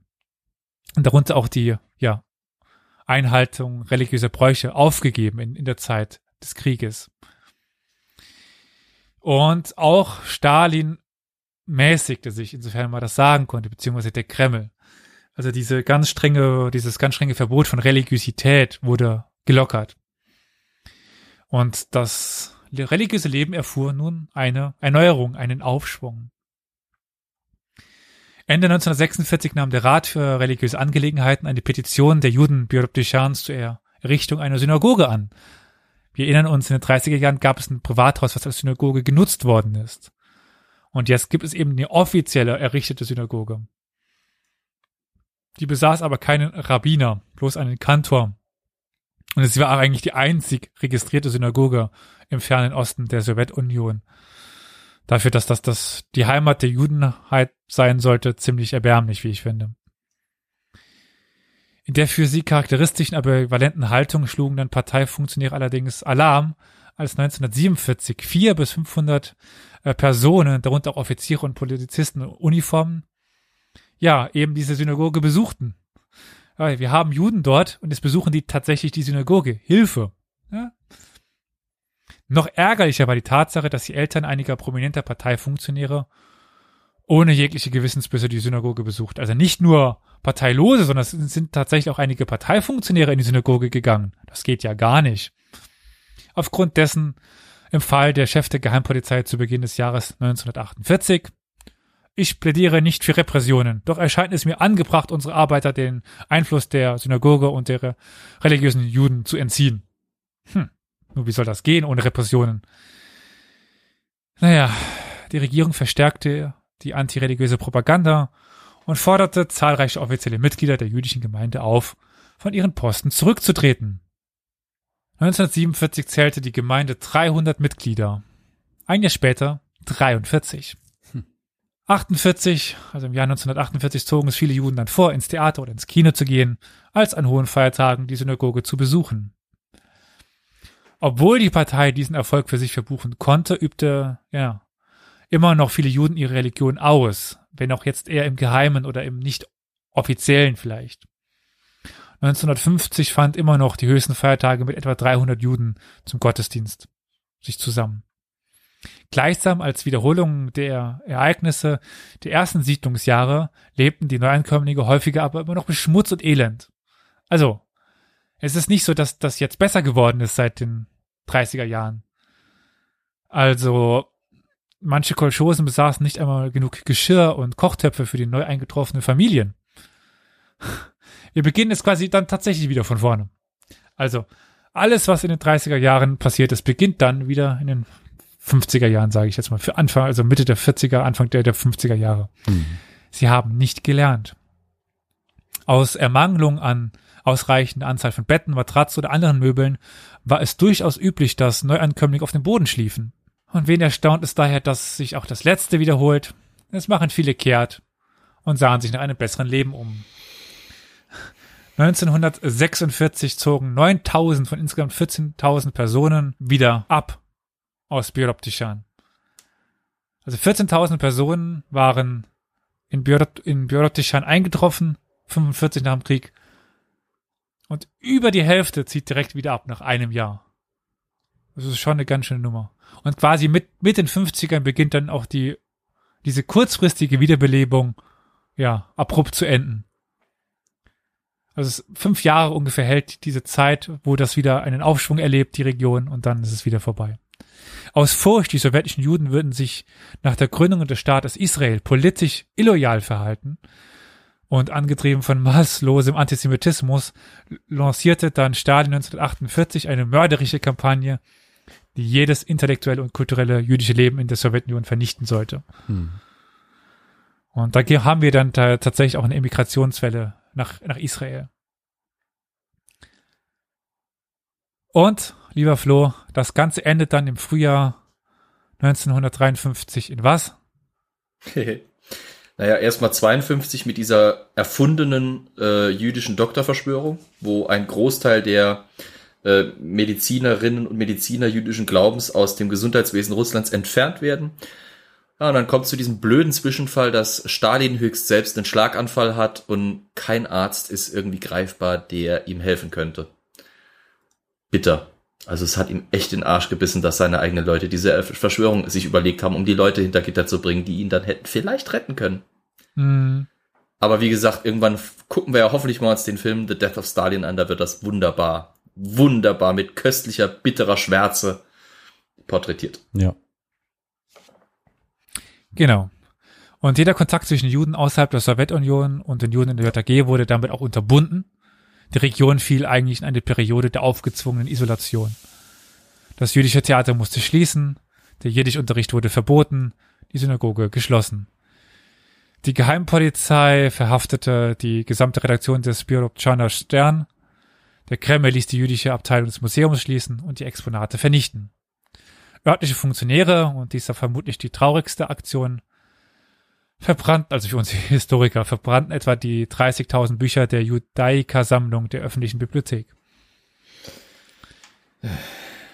Es gibt dann von Basir Spivak, das ist ein ukrainischer Jude, ein kleines, ein kleiner Ausspruch, Zitat, ich weiß bloß, dass dort ein schreckliches Klima herrscht. Ja, sie haben den besten Ort für Juden gewählt. Börobdichan. Hm.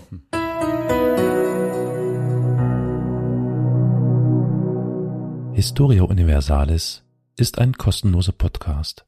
Allerdings kostet uns seine Vor- und Nachbereitung jede Woche viele Stunden.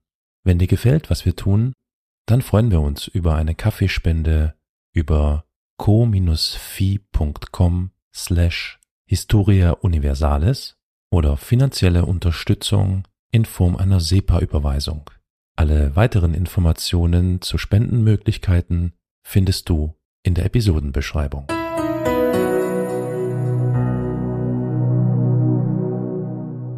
Äh, äh, krasses Thema, total interessant äh, und äh, sehr spannend von dir erzählt. Danke dafür, Elias. Es ist noch nicht zu Ende. Oh, äh, dann erzähl weiter. Ja, ich meine, wollt ihr nicht wissen, wie es danach noch weitergeht? Äh, schon. Geht's da noch weiter? Ja, es ja, existiert bis, bis heute. Ja, es existiert bis heute. Ja, es existiert bis heute. Ja, äh, ja, klar. Äh, was das allerdings dann wirklich bedeutet. Oh, dann machen wir weiter. Machen wir weiter. Hm? Ja? Wir hängen gebannt, ja. aber nur im übertragenen Sinne an deinen Lippen. Ja. Mhm. mhm. Deswegen nur im übertragenen Sinne. Trotzdem. Äh. Viel zu warm dafür. ja, das Hängen funktioniert dann ganz gut, weißt du, so kleben. Egal. Wir, wir, hängen. Kleben. Ja, kleben. Ja. Äh, es gibt nur noch ein Zitat von Boris Miller oder Boris Miller. Der hatte. Äh, Boris. Ja, ich muss das Niveau ja wieder senken. Der hatte äh, die Jahre im Gulag überlebt und der schrieb, das jüdische autonome Gebiet war unsere Hoffnung, hat uns Hoffnung nicht erfüllt. Es wurde vielmehr zur Fabrik für jüdische Assimilation. Und genau das hat der Kreml auch gewollt. In der Post, also in der Stalin- und der Post-Stalin-Ära. Eben die Assimilation der, der Juden. Ja. Und sie haben dann auch noch den Bericht des amerikanischen Journalisten Harrison Salisbury, der war 1954 in der Region und der schrieb, es lag auf der Hand, dass Biorobdichan seine Bedeutung als jüdisches Zentrum schon vor langer Zeit eingebüßt hatte. Ich konnte keinen spezifischen jüdischen Charakter ausmachen. Als Zentrum des Judentums war es gestorben. Und es hatte auch niemals allzu viel Lebenskraft besessen. Ich glaube, da können wir ihm ganz gut zustimmen, oder? Mhm. 1959 machten die Juden weniger als neun Prozent aus. Das waren 1400, äh, 269. Und 1970 waren es nicht einmal mehr sieben Prozent. Da waren es 11.452. Trotzdem diente das Gebiet, in dem es seinen formalen Status aufrecht erhielt, weiterhin den Absichten des Kremls, wohl als Beleg für die Bereitschaft des, des Regimes, den Juden nationale und kulturelle Rechte einzugestehen. Dass sie dort die nicht so wirklich bekamen, das ist was anderes. Ja, der Propaganda kann man ja gut verkaufen. Genau. Perestroika, Glasnost und in der Folge der Zusammenbruch der Sowjetunion ermutigte dann aber örtliche Funktionäre und jüdische Aktivisten, das jüdische Leben im JAG neuem Atem einzuhauchen. Wir haben eine dritte Wiederbelebung. Boah, alter Falter. Yay. Was, wie denkt er, geht es dieses Mal aus? Hallo, mein Name ist Putin. Wladimir Putin. Ja, Sorry. ich habe ich hab leider den Fehler gemacht, in die Wikipedia nach der jiddischen äh, autonomen Gegend zu gucken und äh, habe dort die Bevölkerungszusammensetzung schon gecheckt. Ergo kann ich mir schon Und denken. wie ist sie? Das wird der Elias gleich sagen. Ja, irgendwann schon. Aber erstmal machen wir mal Ja. weiter in den 90er Jahren. Scheiße, ey. Auf jeden Fall, die neue Regierung nahm den Status des JAG als jüdisches Territorium ernst. Trotz der schwindenden Anzahl jüdischer Bewohner. Und ja, auch damit des drohenden Untergangs der jüdischen Gemeinde. Und der sowjetische Ministerrat versuchte 1990, das jüdische Siedlungswesen wiederzubeleben, indem er Migration, finanzielle Unterstützung und Wohnungen zusprach. Wir sehen also, es beginnt tatsächlich wieder von vorne. Bis zur Mitte der 90er Jahre wurde Jiddisch an einigen Schulen Bioptischans wieder als Wahlfach angeboten und seit 1990 waren jiddische und äh, jüdische Literatur für einige Jahre ein Teil des Lehrplans am dortigen Lehrerseminar. Der Kontakt zwischen den Juden des JAG und den verschiedenen jüdischen kommunalen und akademischen Institu Institutionen in Israel und den USA hat sich dann auch fruchtbar auf die Kenntnisse in jüdischer Kultur, Religion und Geschichte aufge ja, ausgewirkt. Jüdische Sommercamps und Kursangebote waren das bevorzugte Mittel. Man fuhr eben dann im Sommer nach Israel oder in die USA. Hm. 1994 verbrachte ein israelischer Rabbiner mehrere Monate in Biroptishan, um das Verständnis der jüdischen Einwohner für ihre Religion, für jüdische Bräuche und Riten zu vertiefen. Weil die hatten tatsächlich ziemlich vergessen, was es bedeutete, Jude zu sein. Ja, Jüdische klar, äh. Festtage, ja. Jüdische Festtage wie zum Beispiel Purim, öffentlichen zu, öffentlich zu feiern, wurde dann wieder zur Normalität. Man durfte es wieder. 1992 finanzierte äh, Funktionäre in Birotishan mit staatlichen Geldern das Purimfest, das auch von lokalen Fernsehsendern ausgestrahlt wurde. Auch das wöchentliche Anzünden der Sabbatkerzen wurde 1994 im Fernsehen gezeigt. Die Regionalbehörden gründeten Mitte der 90er Jahre eine Abteilung für jüdische Kultur, um die Entwicklung jüdischen Lebens, insbesondere das Feiern der jüdischen Festtage, zu stimulieren. Klingt doch ganz schön, oder? Ja, wow. Zu schön, als dass ich bereit bin, jetzt schon zu feiern, weil ich ahne, da kommt jetzt gleich wieder dieser typische Aber dann Einsatz. Ja. Genau Äh, das. Trotz all dem gab es immer noch schw- schwerwiegende pragmatische und politische Hürden, die einer Neuentfaltung des jüdischen Lebens entgegenstanden. Wie schon in den 30er Jahren stellte der Mangel an menschlichen und materiellen Ressourcen ein Handicap für die Entwicklung der dynamischen jüdischen Kultur dar. Es gab nicht genug Juden, um es mal so böse auszudrücken. Äh, und nur noch sehr wenige waren tatsächlich mit ihrer Religiosität und ihrer jiddischen Sprache vertraut. Bei der Volkszählung im Jahre 1989 gab es 1037 Juden, die noch Jiddisch als ihre Muttersprache angaben. und noch eine weitaus geringere Zahl dann noch als äh, ja zweite Sprache. Zudem wirkte sich der anhaltende Exodus der Juden aus der Region negativ auf die Perspektiven einer Wiederbelebung aus. Also umso mehr sie investierten, es gab aber umso weniger Juden immer pro Jahr. Klasse. In den ersten fünf Monaten des Jahres 1996 wanderten rund 900 Juden, also ein knappes Fünftel der jüdischen Bevölkerung nach Israel aus. Und äh, ja, seit der späten 80er Jahren war die Bevölkerung der Ju äh, die jüdische Bevölkerung um die Hälfte zurückgegangen. Und lieber Karol, 2010 ist, glaube ich, noch in der Statistik drin, die du dort hast, oder? Ich glaube schon, ja. Äh, warte mal, ich schau mal sch schnell. Ja, mhm, ja. Wie viel Prozent an Juden gibt es denn da noch? Sollen wir raten? Ja, rate mal, Ja. ratet mal, das ist sehr gut. Mhm. Äh, zwei Prozent. Okay. wer, wer, Nee. wer noch? Wer, wer, wer bietet mehr oder weniger? Ähm, eigentlich wollte ich 4% sagen, aber nachdem Elias so gelacht hat, äh, schätze ich ein halbes Prozent. Okay. Und Also ich kann Olli? euch, Olli noch? ich kann euch schon mal äh, sagen, es gibt äh, 0,14 Prozent Deutsche. Oh. Wow. Oh, dann sind das überall, bestimmt ne? mehr, oder? Also, Deutsche.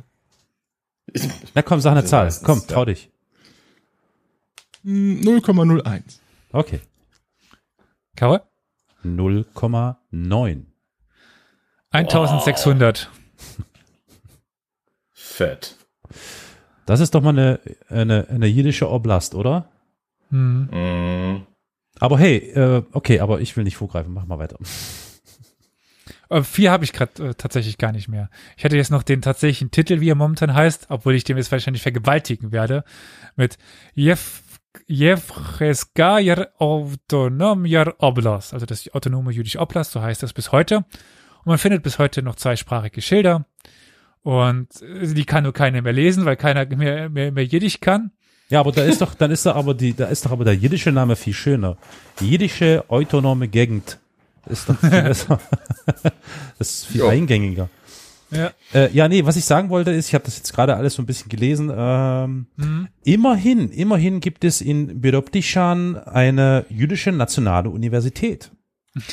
Die von den 1600. Mhm. Ja, also ich meine, wo gibt's das sonst in Russland? Äh? Wie Also, viele Studenten haben die da? Wie viele Dozenten ja, haben die da? na, na, das ist sowieso. Also ich meine, hier wird ja wirklich äh, ich, das Judentum gelehrt, ja. Also das heißt, irgendein Rebe aus irgendwoher aus äh, äh, Israel sitzt halt dort und versucht das da he- weiter irgendwie aufrechtzuerhalten, das Ganze.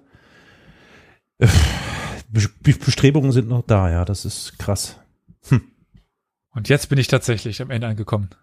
Also, es, es ist halt echt blöd, dass, dass, dass es halt, also aus, aus krass formuliert ist es für das, für dieses Oblast blöd, dass halt Israel existiert, ne? Weil sobald halt Israel als etablierter und sicher, halbwegs sicherer Staat dann eben etabliert war, äh, hab schnell noch die Kurve gekriegt mit halbwegs sicher, weil das ist ja wirklich immer noch ein Pulverfass, nur halt mit Atomwaffen. Äh, dass, dass halt quasi die Leute jetzt plötzlich eine in Anführungsstrichen bessere Alternative hatten und vor allem näher an ihrer Heimat, eben näher am geheiligten Jerusalem und so weiter, weißt du, wo, wo, wo, wo dann halt so ein Oblast am, am Arsch Russlands halt einfach nicht so genial ist, ne? wo man eh quasi immer noch die Minderheit stellen würde. Vor allem, wenn da das Überleben auch so schwer ist. Ja. Ja, vor allem auch der Staat. Ich meine, wenn ich die Wahl habe unter einem, ja eigentlich, die sind ja zwar eine autonome Region, aber das, die sind ja immer noch Russland.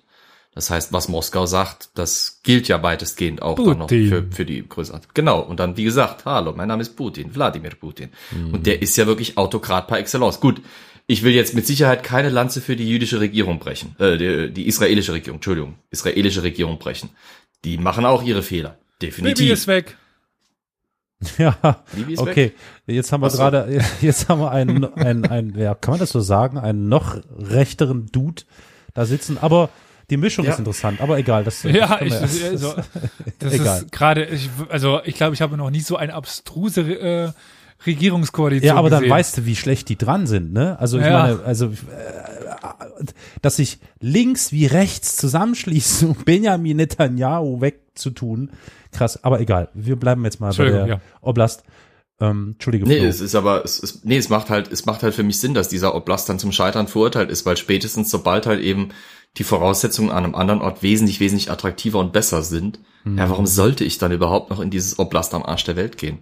Hm. Weil wenn ich tatsächlich solche pseudo- oder neozionistischen Bestrebungen habe, dann ich kann nach Jerusalem ziehen als Jude dann quasi. Ich muss nicht nach, nach Ostsibirien ziehen. Ich kann viel näher an das Zentrum und die Heimat meiner Kultur, meines Glaubens ziehen, beziehungsweise eben in eine Gemeinschaft, wo ich nicht zur Minderheit gehöre automatisch, sondern wo ich eben unter meinesgleichen quasi sein kann. Also ich sag die ganze Wo Zeit die meistens, als auch wäre ich Jude, aber genau, Wo die Wo Leute die auch so noch denken sind wissen, ich. was sie machen.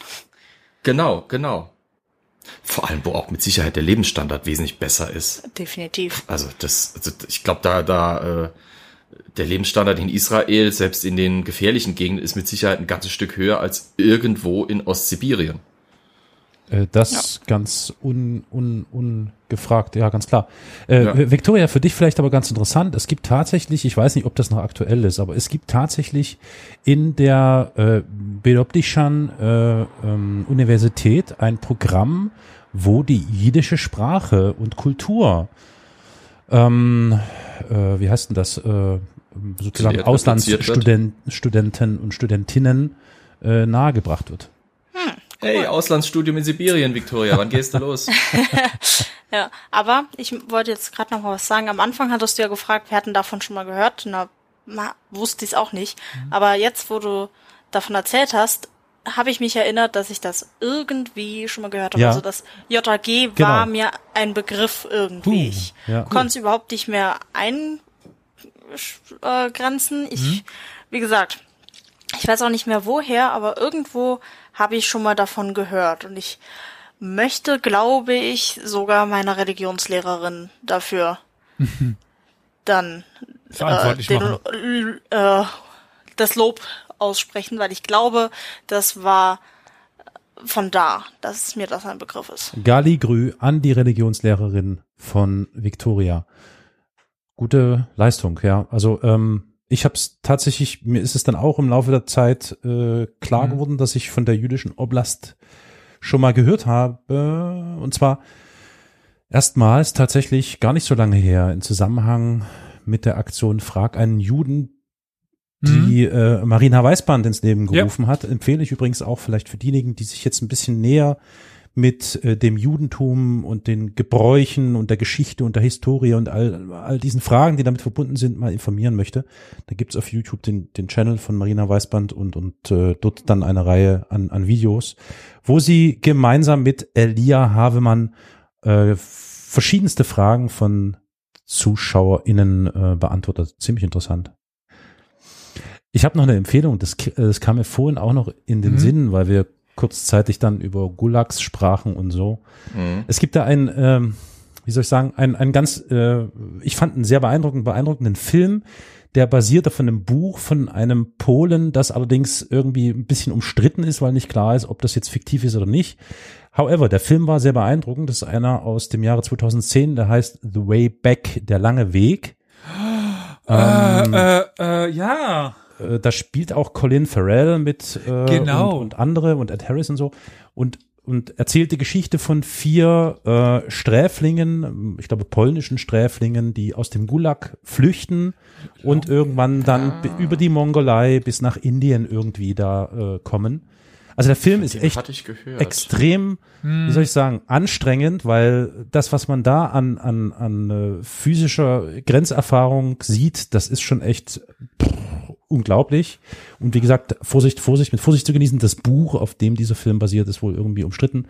Aber trotzdem vielleicht so ein bisschen um sich ein wenig in diese Gulag-Thematik und äh, ja, einzu, einzufigelieren, äh, Dingsbumsen. Hey, war 2011 bei der Oscarverleihung für Bestes Make-up nominiert. Oh, wow, ja, das, ich glaube, das braucht ich ich finde das irgendwie immer geil, weißt du, wenn du dann den Kontext siehst, was, was solche Filme erzählen Ja, wollen, ja. wenn du dann siehst, wie das dann, bestes Make-up, yeah, fuck yeah, klasse. Alter, von dem Te Film hatte ich gehört, also du, du, du empfiehlst ihn. Ich habe ihn gesehen und ich fand ihn echt beeindruckend. Ja. Ich, ich empfehle ihn Okay. Okay. Ja, ansonsten, wie gesagt, übelst interessantes Thema und ich habe, also wirklich, also das klingt, äh, wie soll ich sagen, äh, verlockend genug, dass man sich vielleicht, wenn es irgendwann möglich ist, tatsächlich mal dahin begibt, um äh, sich ein Bild von der Tristesse zu machen. um es mal so auszudrücken. Ja, Oh, ich weiß nicht, ob es so ein Urlaubsziel Ja, wäre. nee, nee, nee. Also Urlaub ist das nicht, ist schon klar. Und wahrscheinlich ist da auch, wenn ich mir das, die Bilder da von der Universität anschaue, ist, äh, ist jetzt nichts, Universität. was Dienstreise irgendwie, verbuchen. ja, mhm. äh, ist auf jeden Fall echt äh, total spannend. Krass, alter Falter. Dann würde ich sagen, könnten wir zum Ende kommen, oder? Ich halte das für angebracht, ja. Nachdem wir schon das Niveau so zerstört haben am Anfang. Gut. Äh, wie kann man uns denn am besten erreichen? Wen überfalle ich jetzt? Flo, Telefonnummer. Ja, hier. 0351 841 68620. Da kann man uns anrufen und uns eine Nachricht auf dem Anrufbeantworter hinterlassen. Macht da ja eh keiner. Macht ja eh keiner. Hat uns schon mal jemals Schwein jemand eine Nachricht? Niemand. Das, ich dachte, ich dachte, das ist, das ist Trend und in Mode, weil alle haben jetzt irgendwie äh, Dingens, wie heißt denn das, Flatrates und so. Das kostet doch nichts, Leute. Ruft doch an, sagt mal hier irgendwas da drauf, so von wegen super, super schlecht, super gut oder Gott. ich habe eine Idee, whatever. Ich, also ich habe jetzt mittlerweile mitbekommen, dass die ganz Jungen ja nur noch über WhatsApp sich anrufen. Ja. Also quasi, weil sie Sprachis. Sprachis. Ich meine, ich bin ein Freund von Sprachnachrichten, ja, aber Oh ja. Sprachis würde ich die nicht nennen. Klingt doch gut, Sprachis. ich finde, das ist in der Mitte der Gesellschaft angekommen. So stellen wir alten Leute uns die Jugend vor. genau. Während wir in unserem SUV sitzen und nach unten schauen, weil der Rücken nicht mehr mitmacht, müssen wir ein SUV. Okay, egal. Ähm, tja, Ich bin heute bei Flo am Haus vor, vorbeigelaufen und da gab es erstmal den Nieser des Jahrhunderts. Ich dachte, es gibt ein Erdbeben, aber äh, ja, hat sich dann erst im Nachhinein herausgestellt, dass Flo gar nicht zu Hause war. Ja, ich war auf der Arbeit, wie sich's gehört. Und äh, naja. Der kam aus Köln wahrscheinlich. okay. Aber, äh, lieber Carol, wenn man uns Ja. auf Twitter schreiben will, wie kann man Auf oder wo kann man Twitter das geht das wie immer unter dem Handle at Geschichtspot. Da ist es euch möglich, uns DMs zu schreiben. Tut das gern. Uns äh, anzutweeten, zu folgen, etc. Wir sind da, wir haben immer ein Auge drauf. Wir reagieren unbedingt und auf jeden Fall. Ja, Übrigens, ich habe ja. gesehen, du hast gut re- reagiert. wir haben da, ach siehste, ja klar, das sollte man vielleicht noch mal ganz kurz irgendwie, oder verwechsel ich das gerade? Nee, vergiss es. Ja, danke für euer Feedback. Macht weiter so. Sag mal, Olli, du bist doch aus dem Ruhrpott. Gibt's eigentlich einen Geschichtspodcast zum Ruhrpott, der sich dann Hashtag Geschichtspot mit Doppel-T hinten nennt? Es gibt tatsächlich den Also erstmal- Kohlepot. Ich komme nicht aus dem Pott, ja? Das ist immer noch, ne? Wenn wir ich weiß, bist aus Köln. Sie gleich, sie gleich rumjammern, oder? Die Kölner. ja, ja, genau. Carol, Wir sind schon so der, irgendwie komisch, aber nicht so komisch wie die aus dem Ruhrpott. Carol, wollen wir das hier schnell an dieser Stelle unterbinden, damit wir keine weiteren Ja, ja, ja, ja, ja, ja, ja. Ethnien, Nationalitäten und was weiß ich beleidigen? Ja, ja. Köln Ich ist keine Ethnie. Da widersprechen die Kölner. Victoria. Ja, Wie kann man uns denn per E-Mail erreichen? äh, per E-Mail könnt ihr uns äh, unter podcast at historia-universales.fm schreiben. Was auch immer ihr für Gedanken habt, die vielleicht nicht in eine Twitter-DM passen. Exakt so, genau. Wobei eine DM geht sogar, glaube ich, oh- ohne Zeichenbeschränkung, aber egal. Ah, okay. Ist ich ja habe egal. kein Twitter, deswegen. Warum eigentlich nicht? Warum eigentlich nicht? Vielleicht sollte man das nochmal ganz kurz mit Ist anfügen. es gut für die Gesundheit? Ja, das so? natürlich. Natürlich ist das gut für die Ich Gesundheit. vermisse nichts. Das, das merkst du dann aber erst, wenn du dann Twitter, aber egal. Ich Wir wollen dich ja nicht mal. überzeugen. Oh, aha. Mhm. Vielleicht musst du das einfach nur wieder reaktivieren. Nein, Na, Donald Trump ist jetzt weg, angeblich sei es jetzt relativ zivil dort, habe ich gehört. nein. Einfach nein. Alter, die, die, die letzten Wochen, die letzten Tage waren heavy, wenn dir quasi dein gesamtes Twitter erzählt, dass du eh keine Chance auf dem Jobmarkt hast. Alter, ich Mann. weiß. aber vielleicht sollte man noch mal ganz kurz erwähnen, dass natürlich auch der liebe Elias bei Twitter ist. Ja, wie ich gerade äh, lautstark kundgetan habe. Ja, wie bist du denn auf Twitter erreichbar, sag mal? Vielleicht gibt's ja Menschen, die dir folgen möchten und äh, dich direkt anscheißen wollen. Oh Gott, es muss, Soll ich dir jetzt dein Twitter-Handle sagen oder was? Nein, ich kenne das, aber äh, wie, ich weiß Ja, nicht, wie, wie ich es aussprechen will. Ja, buchstabier einfach, ne? So Emil, bla und so weiter. Ja, es müsste E-L äh, J-A-H-M-Y-S-E. Ich glaube, man kann aber auf- meinen Namen suchen. Okay, alles klar. Ja, äh, pff, wisst ihr was? Geht einfach auf das vorhin genannte Handle at Geschichtspot und da findet ihr, Äh, glaube ich, das, den, den Account von Elias auch in der Beschreibung. Ist einfacher. Und natürlich nicht zu Und vergessen. deinen auch. In the Bio. Genau. Äh, Olli, der Dein gerade. und Ollis. Und Victoria und ich sind die Spalter. Ja, seid ihr Das ahnungslos. ist voll okay. So. Oh ja, finde ich auch. Äh, so, wir haben ja dann noch Facebook, ne, ähm, Olli? Das will keiner wissen. Und wenn es Ja. doch einer wissen will, dann kann er auf die Seite gehen, historia-universalis.fm. Unter Kontakt findet ihr die Daten. Okay, um's mit, Sei doch nicht so. Die Kölner sind so ein komisches Völkchen. das immer so ja, ne? ist. immer so von oben Ganz herab. merkwürdige immer so von Ethnie. oben ganz herab. merkwürdige Ethnie. Gut, äh, Aber noch ganz, noch ganz, nee, nee, nee, nee, noch ganz kurz, noch ganz kurz, weil das muss zum Schluss noch Welch- mit rein. Welche Ethnie wollen wir jetzt noch beleidigen? Nee, pass auf, ganz im Gegenteil. Wir bedanken uns ganz herzlich für die Unterstützung beim ZEL, dem Zentrum für lebenslanges Lernen der Universität des Saarlands. Ich bin Ja. so stolz auf euch. Kaum Ja. bin ich dabei, denken wir alle dran. Ja, ne? Ist toll. Ja, genau. Du hast, So. hast du doch gesagt, ne? Zuhören und so. Genau. Äh, noch ein kurzer Hinweis. Für die ganzen Hongs, Assis, Rassisten, Faschisten, Rechtsradikalen, Antisemiten, Wichser und Wichserinnen, die auf YouTube unterwegs sind und vielleicht geneigt sein werden, genau dieses Thema in den Kommentaren irgendwie zu kommentieren. Wir schießen euch sowas von ab, und zwar eure Kommentare in diesem Falle. Vergesst es einfach. Lasst es einfach. Okay? Verpisst euch einfach in eure rechten, neurechten Ecken. Holt euch dort gegenseitig einen runter und gut ist. Danke. So, Ja, Explicit Tag ist auch gesetzt. Ein Gleis, das stimmt.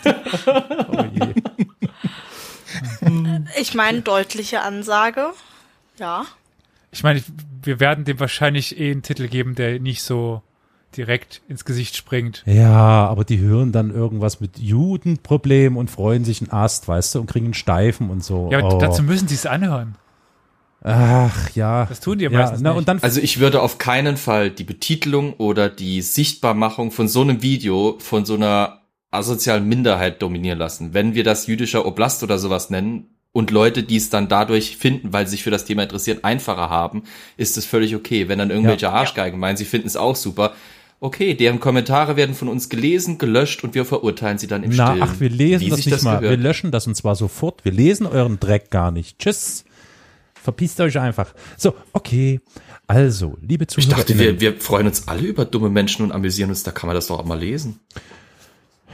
Du darfst das dann alles du lesen. darfst das lesen, Okay. genau. Du kannst es dann wegwischen. Also, liebe das ZuhörerInnen, danke für eure äh, Geduld. Ist eigentlich jetzt frech, dass es nicht brauchst jetzt keine Geduld. Das ist ja sehr unterhaltsam und interessant gewesen. Also vielen Dank fürs Zuhören. Bleibt dran. Und ich danke euch allen, liebe MitpodcasterInnen, dass ihr dabei wart. Es war toll. Das mit der Geduld verstehe ich schon. Und ich bedanke mich für eure Geduld, weil das Thema manchmal dann doch nicht ganz einfach ist. Dementsprechend vielen Dank und auf äh, Wiederhören. Reingehauen, reingeschaut und so.